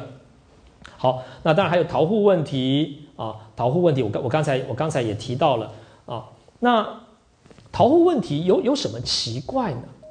啊，奇怪的是说，过去呢啊，过去你可以想象的逃户是这样，就是说我被抓来了嘛，因此呢，我被安置在里共同体当中啊，然后呢，早上要到外外面去耕作，我实在觉得好苦啊，好苦。啊，所以说呢，我趁人不注意的时候呢，就跑跑到山林沼泽去当野人。当野人其实还蛮好的啊，你要这样想啊。那可是现在唐朝中后期的逃户呢，出现一个新的现象，就是说逃户在他地重新做农民。诶，这是个有趣的问题啊。啊，你怎么逃了还去做农民呢？可见的农业已经成为人民的一种生活的惯习。你也可以说，到了唐朝，人已经被驯化。要成为农民了，哦，我会再跟大家讲什么叫做文明史，就是人被驯化的一个过程。你要不要讴歌文明史，看你自己的决定了啊。但是文明就是你开始被驯化，所以说这个这些逃户呢，他不是从均田制逃走以后呢，跑去山林沼泽去当野人，他们没有，他们跑到别的地方去当农民了。啊，所以说这个在这个时候呢，当然，我刚才也也刚好这个这个先讲到了，那方法就是赶快把这些逃户呢重新把他抓起来，把他送回去。可是呢，你经过了一阵子以后，发现其实那干何必呢？那干脆让它落地生根嘛。啊，所以说呢，你就你就调查他种了多少田地嘛，然后呢跟他跟他收收收收收税嘛。那这个当然是一个很大的变化。我们说从均田到两岁，就是放弃人身支配，也就是说，在均田制以前，国家最重要的是要控制每一个人的身体。国家的整个赋役制度是要控制身体的劳动力。什么叫做公平？公平的意思就是每个人的身体都公平的用到国家的这些这些这些事物上面去哦。那可是现在啊改变了，也就是说国家呢就不再控制你的身体，它要控制你的你的财产。那这个财产最具体来说就是田地。于是从均均田到两税。最重要的就是从义到田赋，这个应该是高中的历史知识哦哦，也就是中国历史的一个很大的变化，就是国家过去要控制每个人的身体，现在呢，它是要控制每个人的田，每个人种多少田，然后在这个田赋上，呃，在这个田地上跟你收钱。详细的情况其实我也不是，就说我我我不能算专家了，在这个问题上。啊，我个人做王权研究，那我们要花时间讲这个，因为王权有重要的经济基础。我们研究王权时候，不能把它经济面给忘记了哦，一一再讲王权要如何如何，你要考虑这些经济面，但是很多经济问题我不是专家啊，我也说的很很很白了哦，那或许可以研究。当然，我也按照别人的说法，就是说控制土地比较容易，控制钱啊，控制人比较难。所以说呢，当然我自己的想法也是，为什么很多人说哦，回到最最早的问题去，唐玄宗啊的天宝年间，整个户籍制度呢逐渐的松散。我觉得中国的户籍制度真的是越来越松散，啊，可能相对于唐玄宗以前的户籍制度是松散，政府更无心。为什么？因为在唐唐中期以前，所有国家的一些劳务资源要通过登记人去取得，所以你要把登记正确。可是到了唐中期以后，与其登记人，不如控制土地。我只要知道这块土地是谁耕作的，向那个人征税就好了啊。那至于说这块土地上各种的情况，这个人到底怎么样，这个不不需要去做这些事情，做这么多的文书的处理啊。这是我现我现在的想法，对错是给考验的，当然也不是我一个人说的了啊。因此，就从唐玄宗以后，他当然就觉得其实不需要那么认真的不断的做户籍。你要想象做户籍有多难。很难啦，现在都很难啦，现在都很难做户籍。过去呢，文书不发达，识字率低，你怎么去做每个人的资料？那我们在宋朝以后也看到一些户籍的记载，发现一户人家只有两三个人，不可能的事情嘛。那是因为不用记载这么清楚嘛，反正呢，控制住土地就可以收收到收到税就好。当然，我也跟大家提到，那这个你说那过去为什么不做呢？当然不是过去比较笨而是说你收到了这些，你收到这些所谓的庸钱、代役钱，我们说租庸调其实不是唐朝赋役制度的正式的称呼了，唐朝应该叫做租调役，租调役啊，不是租庸调，是租调役，役呢被庸钱给取代。啊，我本来呢要去去这个有有一个礼拜呢，应该去屏东呢去跳伞，因为我以前是伞兵。那现在不要了，我只要去缴点代役钱啊，这是佣钱。那这些当然能够做这个事情，应应该是有相对成熟的市场。那我我上礼拜跟大家讲，为什么现在兵役呢没有开放，各位可以去缴钱呢？啊，缴钱，因为那你兵役开放缴钱以后，国家拿了很多钱，他请谁当兵啊？啊，那请外外外佣来当兵吗？啊，不可能。好那当然，这代表一个授那均田制到两税法，也代表授田制的结束。授田，整个国家要向农民授田的结束。但是授田制的结束呢？或许我们也可以从另外一方面来看，就是国家啊，国家强制农民在土地上劳动的时代已经结束了。国家强制农民在土地上劳动的时代结束，那为什么呢？为什么啊？你也可以说，因为国家力量越来越弱了嘛，农民都抓管不到啊啊，这是一种说法。那另另外一种另外一种说法，当然你也可以说，农民已经被驯化了啊，驯化了一千年，然后这更久被驯化。农民他们已经习惯了日出而作，日落而息。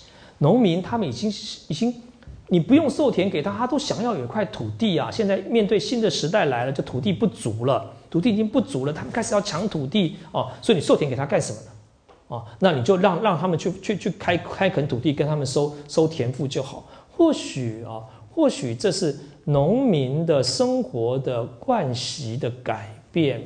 所以历史学研究真的很有趣了。你很多研究，你从社会史呢就发现，其实这是受经济史影响。哎，其实啊发啊，原来这是一个文化史的原因啊。所以历史学有时候它是一个通贯的那当然，杜佑的井田制的理想啊，我们来来来看一段这段史料好了啊。他说啊啊，他说古者啊，这个这个呃有天下者啊，未尝只取之于人。啊，当然就说你你你你过去的有天下的人呢，你一定要给他一个凭借嘛，你才跟他要东西嘛。啊，你不可以，你你你什么都不给他，那你就跟他要跟跟他跟他跟他要东西哦，跟他要他的生产物，你不可以只取于人啊。这个话当然我还是要重复了哈，话看你怎么去读它嘛。你也可以读哇，这个这个真的是人证，但你也可以说这不是暴政哦，因为人家也根本不要你你要的东西嘛啊，所以你你强迫人家，你强迫人家这个当农夫啊啊，然后说然后你再跟他跟他要要他的这个啊，所以以前啊，在这个题外话了，以前这个有人在研究这个比较宗教啊，各个宗教，然后找出这个宗教当中的这个经典名言啊。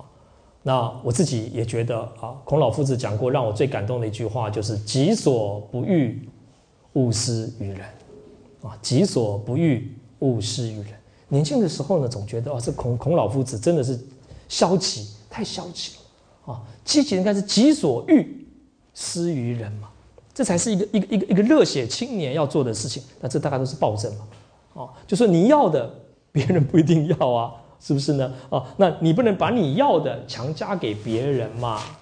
啊，那那我想今天对父亲对儿子也是嘛。你有说为什么我们我们觉得父权呢？有时候是一个暴政，父权的暴政呢，其实就是来自于己所欲施于儿子嘛。啊，自己觉得说啊，当医生好好啊，你看医生社会地位多高啊。然后儿子跟我讲说，爸，我就是要在地下道谈这个这个这个主 ban，气死我了，不可以啊，怎么可以主办呢？哦，那那这就是己所欲，你要施给自己的儿子，你自己那你自己去，你自自己去当嘛。那己所不欲，勿施于人，自己不要的啊。那我们也觉得别人也应该不要。我觉得这个这个的确是对的。所以为什么这个是后来被认为经典名言？言归正传，他说：“其所赋税者啊，为公田十一及工商横余之人啊。那遂以公郊庙社稷，天子奉养，百官入食业。也就是说。”为什么你可以跟人民纳税呢？啊，就说让这些人他有私田，他有私田啊，但是他也耕这个公田，那因此你才可以，因为他耕了公田，你才可以从公田当中去跟他收他的他的赋税。他说啊，他说啊，那公田十一及工商横余之人啊，那。税以公郊庙社稷，天子奉养，百官入食也。那人民的纳税就是提供政府所有机构的这些资源啊、劳务的所有的来源。好，那你要想这个杜佑他在跟你讲说，这是提供他所有的来源。那后面赋也是，他说赋以给马车、甲兵、士卒赐予。那赋呢，就是提供战争的时候所需要的这些这些资源哦。那。我言人君为于田籍三者，可以治治财会耳。也就是说，呃，国家的国家的财会啊，资源的收入必须来自于啊这个田籍三者。那那因为我田给你耕作嘛，所以我就给你收赋税嘛。那因为呢，你你你在山林沼泽当中呢去打猎呀啊去砍柴啊，那这个都我的啊。这是我的啊，是我要我要跟我要跟你跟你收收这个税啊，那这个可以，这可以哦。那除此之外就不可以了。那后面这段话就很有，他说其工商虽有技巧之作，行财之力啊，那世皆服食不敦其本，盖欲易损之意也。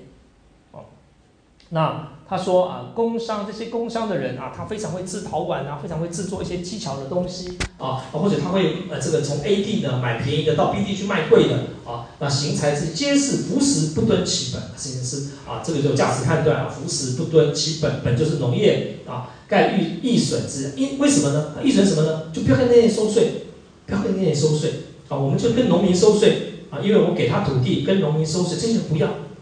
当然，这个这个，我们上上节课也提到，这是很好笑的理论。那收税是个得，是个好处吗？哎，它是这个意思啊。啊，你说不可以收工商之税，不收工商之税，我们收农业的税，收农业啊，当然包含其他的山林沼泽这些广义的农业，但是我们不收工商税。所以说，杜佑的想法反映了中国古代的很多有趣的税制的观念啊。啊，就中国没有所得税这个观念。中国没有锁，我今天凭我的甘老师，凭他的嘴嘴啊，讲讲讲讲讲啊，赚了很多钱啊，那这个是那那这个这个国家没有办法跟我瞌睡，这个是我用什么技巧之作啊？那虽然说我我很有钱，可是国家没办法收税，我没有我没有靠你国家的东西啊，哦，那因此，只有利用国家的，我们讲这个时候的王土，啊，那你才可以跟我征税，没有利用的都不行。哎，那不是很奇怪吗？那到底是肥了谁呢？但是，当然杜佑有一套很奇妙的说法，在座或许有些人经济学比我好，那他是这样推的，意思就是说，哦，那这个要配合配合这个配合授田嘛，我我给每个人授田嘛，哦，那这些商人也授田给他嘛，哦，那这个工人也授田给他嘛，那你说老那时候他授了田不耕，哎，不耕你倒霉。我授了田给你，你不耕，而且呢，均井田的这个军田的授田还规定很清楚，这个地方要种桑树，因此呢，你必须缴布给我。啊，这个地方呢是种小米树，因此你要缴树给我。那那因此农民就很快乐啊，因为呢，他可以把这个土地上的生产物呢缴一部分呢给国家，那他就可以过快乐的日子。这个他们是这样想啊。那可是呢，如果说你是商人或工人，那你规定要要缴这些东西，但是你不种，好啊，那那你就要只好去买。他说：“那你只好市场买，市场买很贵，你就亏本了啊。那你你今天在缴税的时候，你要去去去买小米，缴这个这个去买布，但是很贵啊，啊，比农民的这些价值还贵。因此呢，你你算一算，哎，那那那我就不要来从事工业啦，不要来从事商业，我还是来种田比较好。真的有人这样吗？啊，那这是这是你的想法啊。那我我我对，就我把我看看啊，好，我我把这这个这个讲完就好。然后他说。”其实杜佑呢，当然杜佑的整个理论，哦，你也可以再看我那篇文章去思考。我觉得是书生空义论，它是一个书生空义论。但是呢，杜佑也不是一个，他我想他也不笨吧，哦，那这个是一个因果关系嘛，也就是说，如果你政府呢不要花那么多钱，中央政府呢非常的节制。非常的节制，那么啊，整个就可以运作嘛，整个你就可以维持住一个小政府的原则。那因此关键点就是你中央政府最好不要做什么事，你你这个上面的皇帝都用的很节俭，那就没有东西要输给中央嘛，没有输给中央，这些东西都可以解决了嘛。因此呢，你也可以说。杜佑要解决皇帝制度的难题，就是上面的人节俭一点嘛。所以说这个为什么啊？我们讲奢靡论会是一个主轴，就说你不要奢靡嘛。哎，这个啊，这个包含新史学吧，我可以给大家讲，新史学有篇文章在讨论奢靡。今天我们就不会这样想。今天政府呢，啊，当然了，我们今天是新奢靡论。啊啊，会说这个文件会花两亿呢就被骂，但这个我不知道对不对了啊。那我们都不可以。啊，这个放放放烟火、放放叫不可以。但是你从另一个角度来说，这个都是创造就业，创造就业。哦，当我经济不行的时候，我就来放个烟火，啪啪啊。然后因为这个烟火就是民间厂商承包嘛，那民间厂商承包就带动民间企业。所以现在我们不会那么主张所谓的禁奢。禁奢不见得是一个很好的理论。但是过去为什么要禁奢？要从这边来，因为他们认为。整个皇帝制度的难题，你要去解决啊。那方法就是中央政府不要花钱啊。他他这边讲说这段话其实很简单啊。他说：“夫夫欲人之安也，在于薄练；练之薄也，就征税在于节用。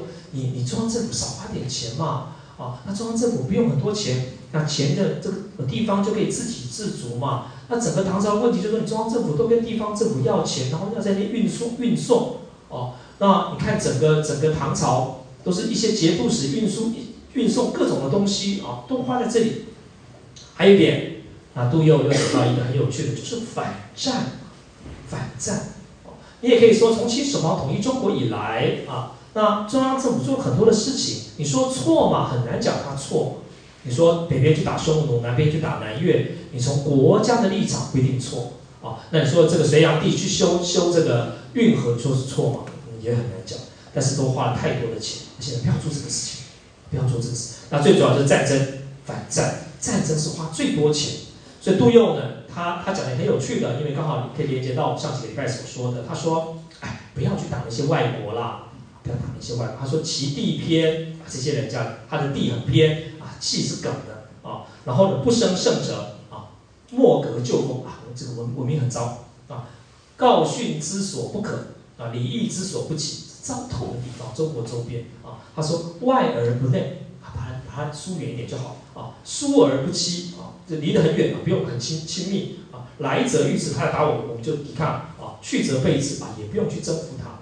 所以说，杜佑他就开始讲这道道理啊，也就是说，内缩的政策开始内缩，小政府要内缩。那这套政策整个连续到，会影响到整个宋朝的发展。那我下礼拜再简单的跟大家谈一下宋文，但我不是专家了啊，所以简单的谈一下宋朝以后的发展。那我们这几个礼拜，前两个礼拜呢，其实我们就花了时间来跟大家讨论这个王权或者皇帝制度跟经济的关系哦。那这一点其实是呃。为什么要花这么多时间谈呢？我个人也不算是专家了，其实跟经济史相关的，更不用说啊。那到了宋代以后，我个人更是很多地方我更是陌生啊，因为研究领域很多我都没办法掌握。但是呢，我们还是要说，现在很多人在研究中国经济史的时候，过度的忽略了皇帝制度的重要性。哦，当然你可以这样来讲，用一个最简单的结论，其实中国史的啊，不要讲中国史了，历史的各个部门它是彼此互相关联的。而中国有一个很重要的现象，就是我这门课的主题，就是中国的皇帝制度，它跟经济有很多的关联性啊。如果你听了我两个礼拜的课，其实其中的一点其实就是跟货币经济相关的事情。那我们再做一点点啊，容我再多花一点点时间做一点简单的回顾。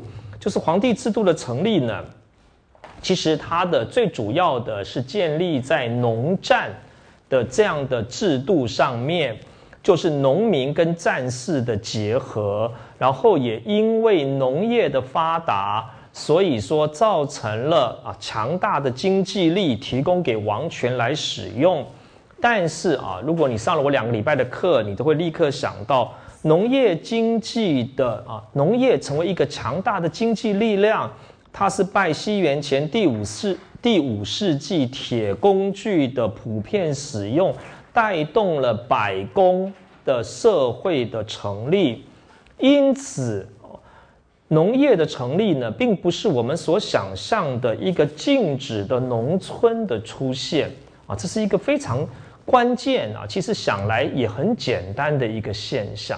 哦，许多人把传统中国想象成是一个田园牧歌，哦，就是一个静止的农村，那种那种想象是不可能成立的。明清不是如此，啊，战国到秦汉也不可能是如此，不可能有一个社会是以农村，哦，那我我我是一个独立的农村，那你也可以想象，就说伴随着这种，这呃，你因为啊，就说农业它是百工的一环而发生的，因此伴随着。农业的发展其实是百工社会的出现。我也跟大家提起，中国社会的农夫是一个非常奇妙的制度啊。当然，在课课堂当中，我们说这个话是故意把它讲的夸张，也引起大家的记忆哦。那个不是理所当然的。当然，历史学啊，历史学就是要告诉大家，所有的事情都不是理所当然的。那你想看一个一个人啊，一个一个村落都是农夫，那他们都是日出而作，日入而息，这个没有政治力介入，你说都是人的自然的选择哦，那我就喜欢过这种生活，这是不可能的。那我们呃上一讲也跟大家讨论啊，这个《吉壤歌》，你可以再反省这这段话是怎么来的。那当然，这种交换经济的出现，农业一定随着。纯粹的农业一定随跟随着其他的行业一起出来，于是呢，就会发展出所谓的经济交换的制度。经济的交换，那这种经济的交换呢，当然其中的一个很重要的现象，其实就是货币的出现。那我这几年来，当然我我待会简单的谈一下了哈，这个跟为什么我对这个问题有关心啊？因为我跟我是做理智研究。这个跟理气有它的一个关联性了哈，当然讲起来很困难啊，但是我要简单来讲，就是说很多人在研究货币经济的时候啊，我个人觉得中国史的研究这个还是一个很很可以发展的领域了，货币经济啊，因为中国是一个使用货币啊，很早啊，很普遍而且制度成熟的一个文明或者国家。很多人在研究货币史的时候，总认为这是一个自由的经济发展的结果。啊，那你说，哎，为什么春秋战国，尤其战国以后开始使用货币？你随便找开一本一本货币史的书，都会告诉你，那是因为经济越来越发展嘛，然后商品越来越交流，这种自由经济的发展的结果。哦，那这个当然不能说纯粹都绝对错，但是他没有考虑到，其实啊，我们应该把政治纳进去考虑，没有纯粹的经济史。那许多人在研究古代经济的时候呢，动辄使用现代的经济学的货币的原理，那个会犯了出发点的错误。你可以这样想象，就说，哎，这个我在这个上一讲也带大家啊，虽然说其实我没有答案嘛，啊，我没有答案的原因是因为其实也没有人有答案哦。那为什么啊？为什么是铜币？为什么是铜币？为什么会大家开始使用铜币呢？为什么？哦，那。我我我的理论是这样了，但我的理论不是我自己一个人发明的，我们有前面一些学者啊。那当然，这种铜币呢，它是从青铜礼器来的。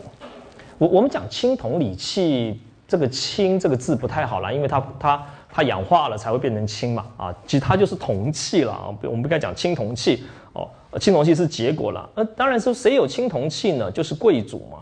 而这个铜器呢，是作为礼器。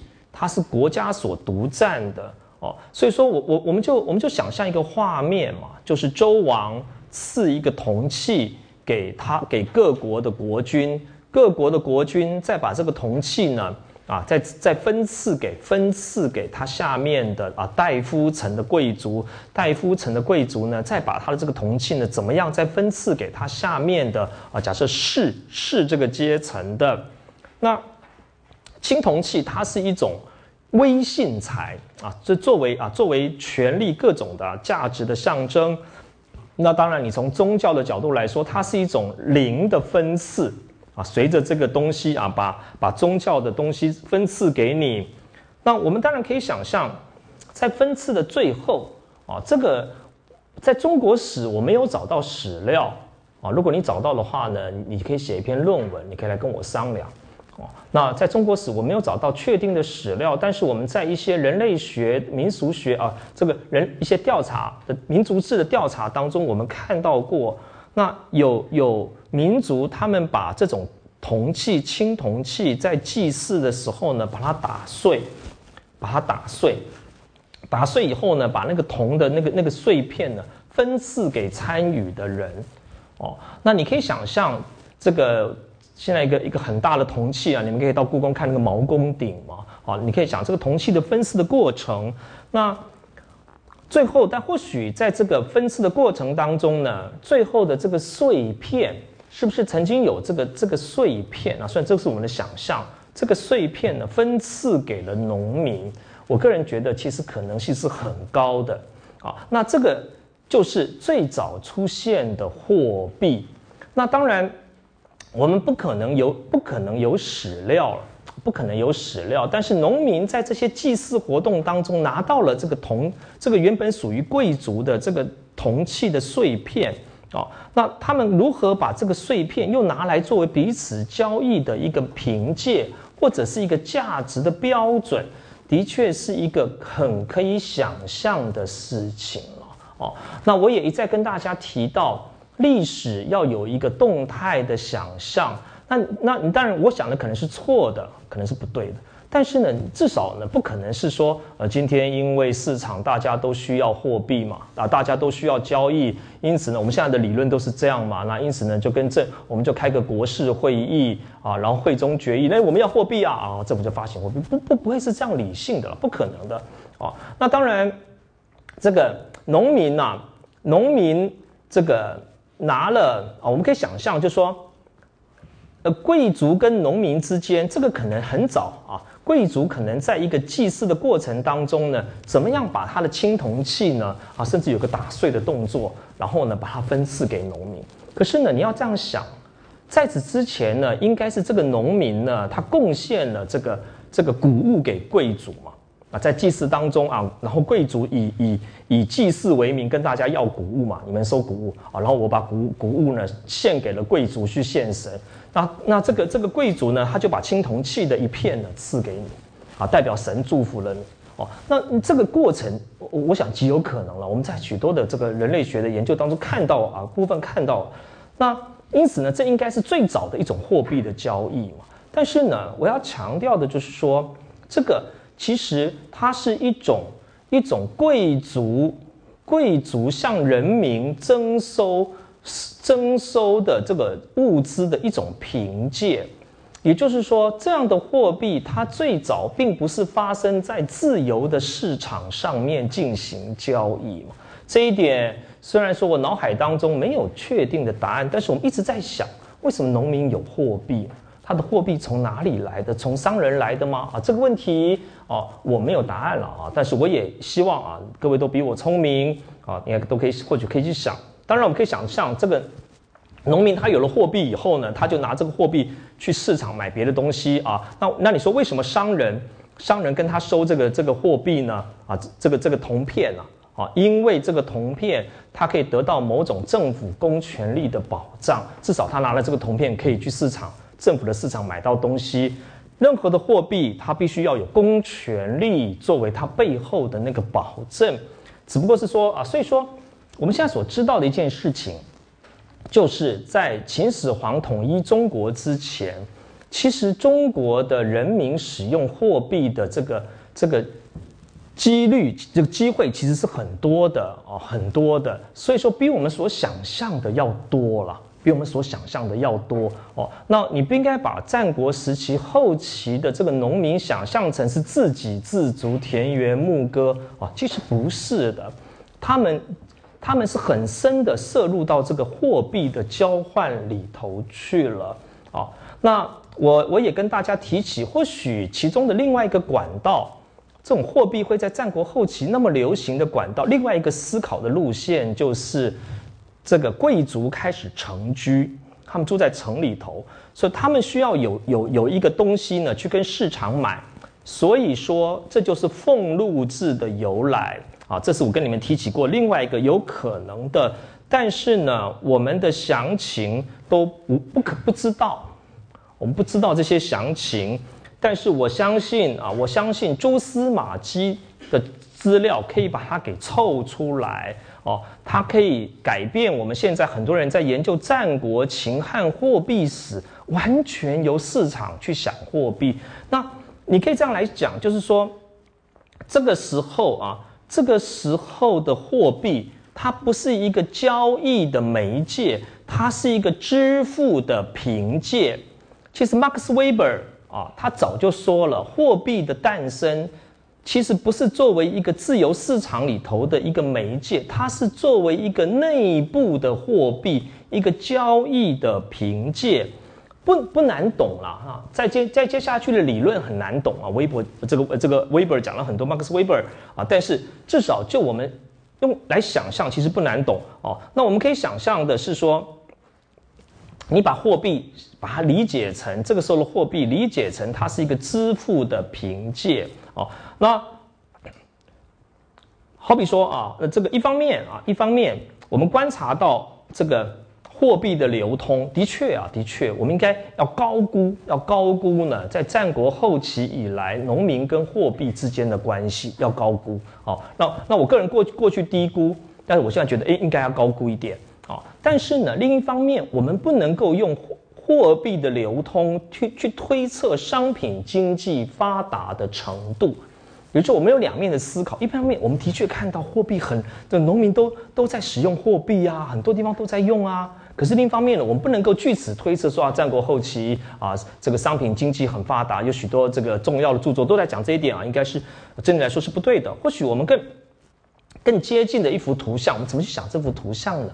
好，那各位或许可以可以想想一个更好的图像来告诉我。那我所想到的啊，就是好比说，这个应该像一个一个军队里头，大家都在服兵役啊。然后呢，你的长官呢发给你这个这个商品兑换券啊，我我拿到五百块商品兑换券。那我拿到这五百块商品兑换券，这是我我的连长发给我的，所以说呢，我就可以到这个福利社呢去买我要的东西。哦，那那那这个货币更更更像是这种支支付的一种一种凭借啊，所以说我们可以想象的是说，这个时候的货币呢，它是到底谁发给农民的？其实我还是算我还是说不出来了哈，有可能是贵这个领贵族领主发给农民的，然后农民呢拿这个东西呢到市场上去去兑换他要的。日常生活的东西，为什么需要这样做呢？因为这时候的农民成为专业农民了。如果他不是专业农民，都不会有这个问题。我早上去钓鱼啊，晚上去养猪，那我可以过自给自足。现在你你你规定人家要做专业农民啊，要日出而作啊，日入而息啊，那我其他事情怎么办？我要一个陶碗啊，我什么时候做陶碗啊？所以我要去买啊。那你你你你要让我买啊？啊，你强制我在这边生产，那你要让我买陶碗啊，啊等等其他的东西啊。那但是，但当然我们也知道啊，另一方面我们也知道，经济的发展不是政治所能规范的啊。我们要两面的思考，第一个，政治一定去影响经济，好，你不能思考经济不想政治。这为什么我要花这么多时间在讲皇权的时候要去谈经济啊？因为它深刻的影响到中国的经济发展，经济也就也会回馈到政治去。但是啊，经济的发展也不是政治所能完全规范的啊。那一旦货币成立了以后，货币就取得了它独立的价值啊，这是更关键的。货币就有它独立的价值的。说货币很可怕啊，它宣告独立了，它有它，你你创造了它，结果呢，它独立了，它有它的一个独立的价值。这个东西或许我们可以说就是物价的成立。那物价的成立呢，还有一个很麻烦的事情，就是我们刚才讲了半天都不讲商人，还有商人进来啦。所以说呢，我们可以得到一个简单的啊，简单的结论，就是这一点也是我们要去思考的，就是说，战国时期的农民呢，他们其实是在使用货币了，啊，作为他们日常生活的一个支付的工具，但是他们并没有活在一个自由的市场里头。那秦当秦始皇以及汉朝开始要统一的统一了以后，那新的政治环境呢，当然为全国性的市场铺路。一个全国性的市场，因为政治的统一哦，这个六王毕四海一，那一个全国性的市场。虽然说我讲全国的性的市场讲早了啦。啊，如果你如果说有那个考试要问你说中国何时出现全国性的市场，你最好填那个十五世纪以后，你不要填这个时候。但是我们只是我们用用这样的语言呐，哦，那当然政治提供了一个全国性的一个基础了，那商人可以全国性的流通啊，商人他可以在这个范围当中，而且商人现在更高兴了啊，他有一个全国性的货币，我们用全国这个词。那最有名的当然就是汉朝发行五铢钱。你问我为什么？政府发行像五铢钱，并不是为了要推动自由市场。政府是最害怕自由市场。但是呢，政府它需要有一个统一的价值标准啊。对一个帝国来说，非常重要的一点就是它要有一个统一的价值标准。那你说今天呃贪污啊贪污。那贪污呢？啊，贪污贪污呢？一匹布啊，判你半年啊。唐唐律当中这样规定，但我背不起来了啊。你贪污两匹布，我判你这个两年啊。当然我讲是不对了啊。但是意思这样，贪污三匹布，我判你三年。我我我要抓贪污啊啊，赃罪。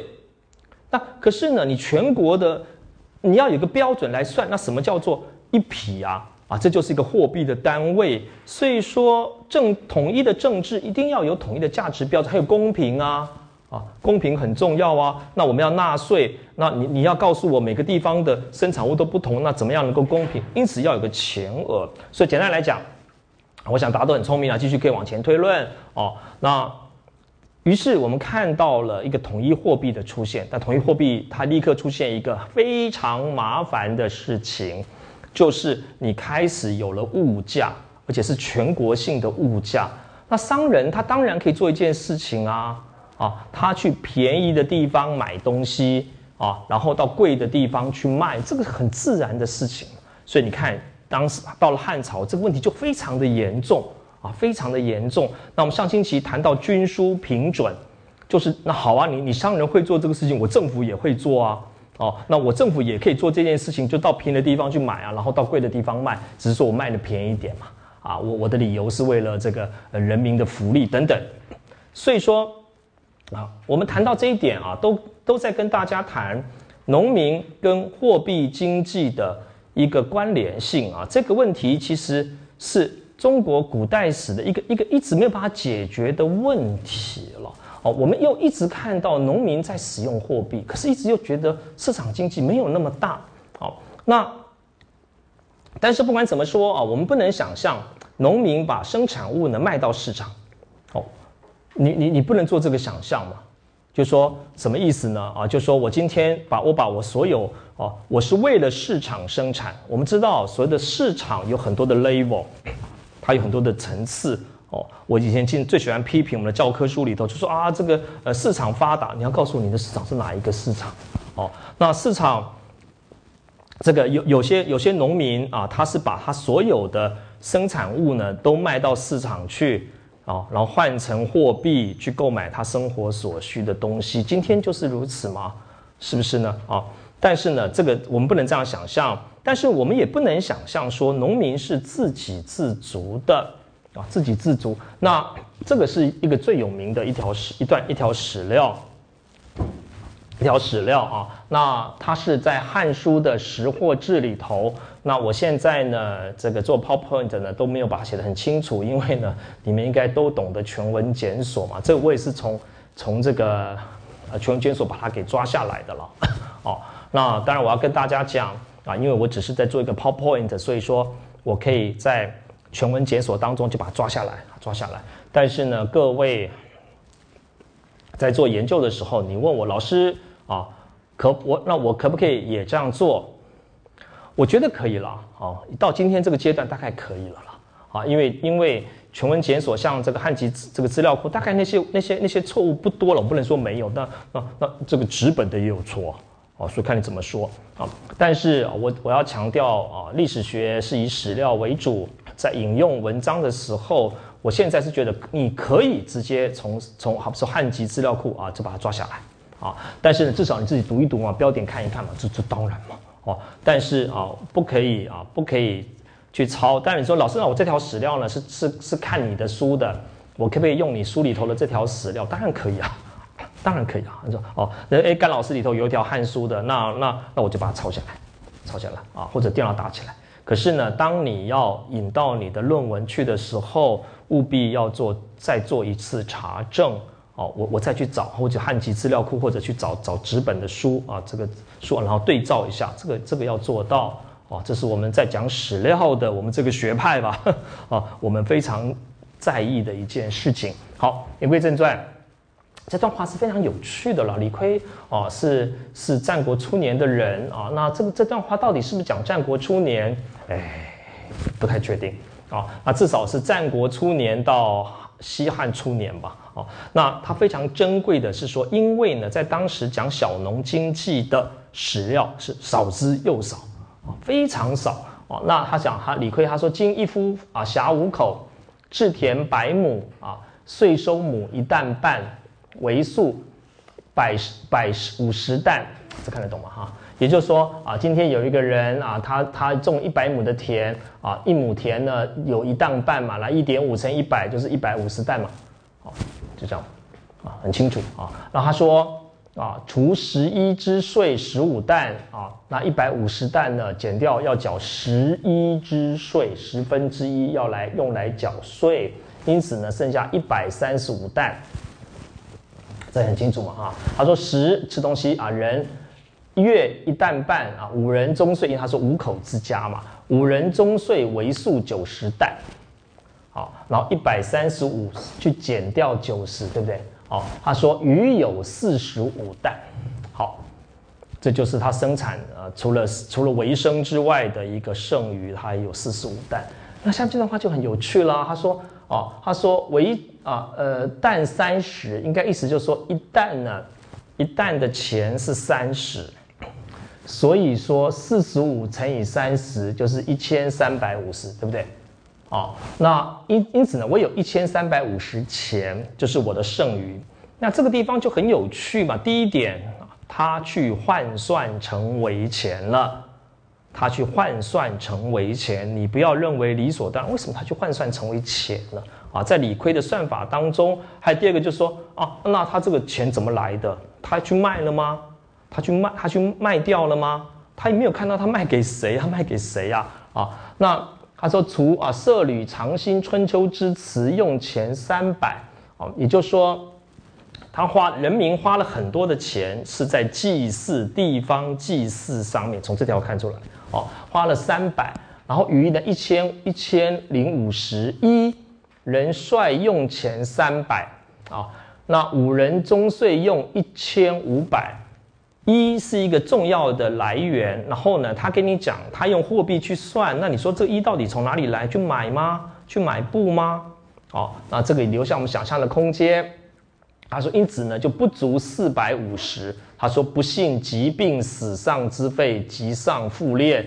如果呢，统治者突然间又来一个复练啊，那即位于此，这个都没有算进去哦啊。他说，此农夫所以长困，有不劝耕之心，而令敌至于甚贵者也啊。就说，因此呢，他们都都都都都都不想要，不想要这个这个这个呃耕田了。后面有关敌的这个部分。”啊，这段史料是很有趣的了啊，很有趣啊。那或许啊，我再次把它提出来啊，供大家来思考，它到底反映了一个什么样有趣的现况呢？啊，当史料不足的时候，或许各位可以认真的去思考农民跟货币经济之间一个非常有趣的关系，也就是说，他们有关联性，好像呢，可是又看不到市场在那个地方啊，那这是什么样的？好，那因为我们讲太多了啊，那呃，我们有机会再回过头来。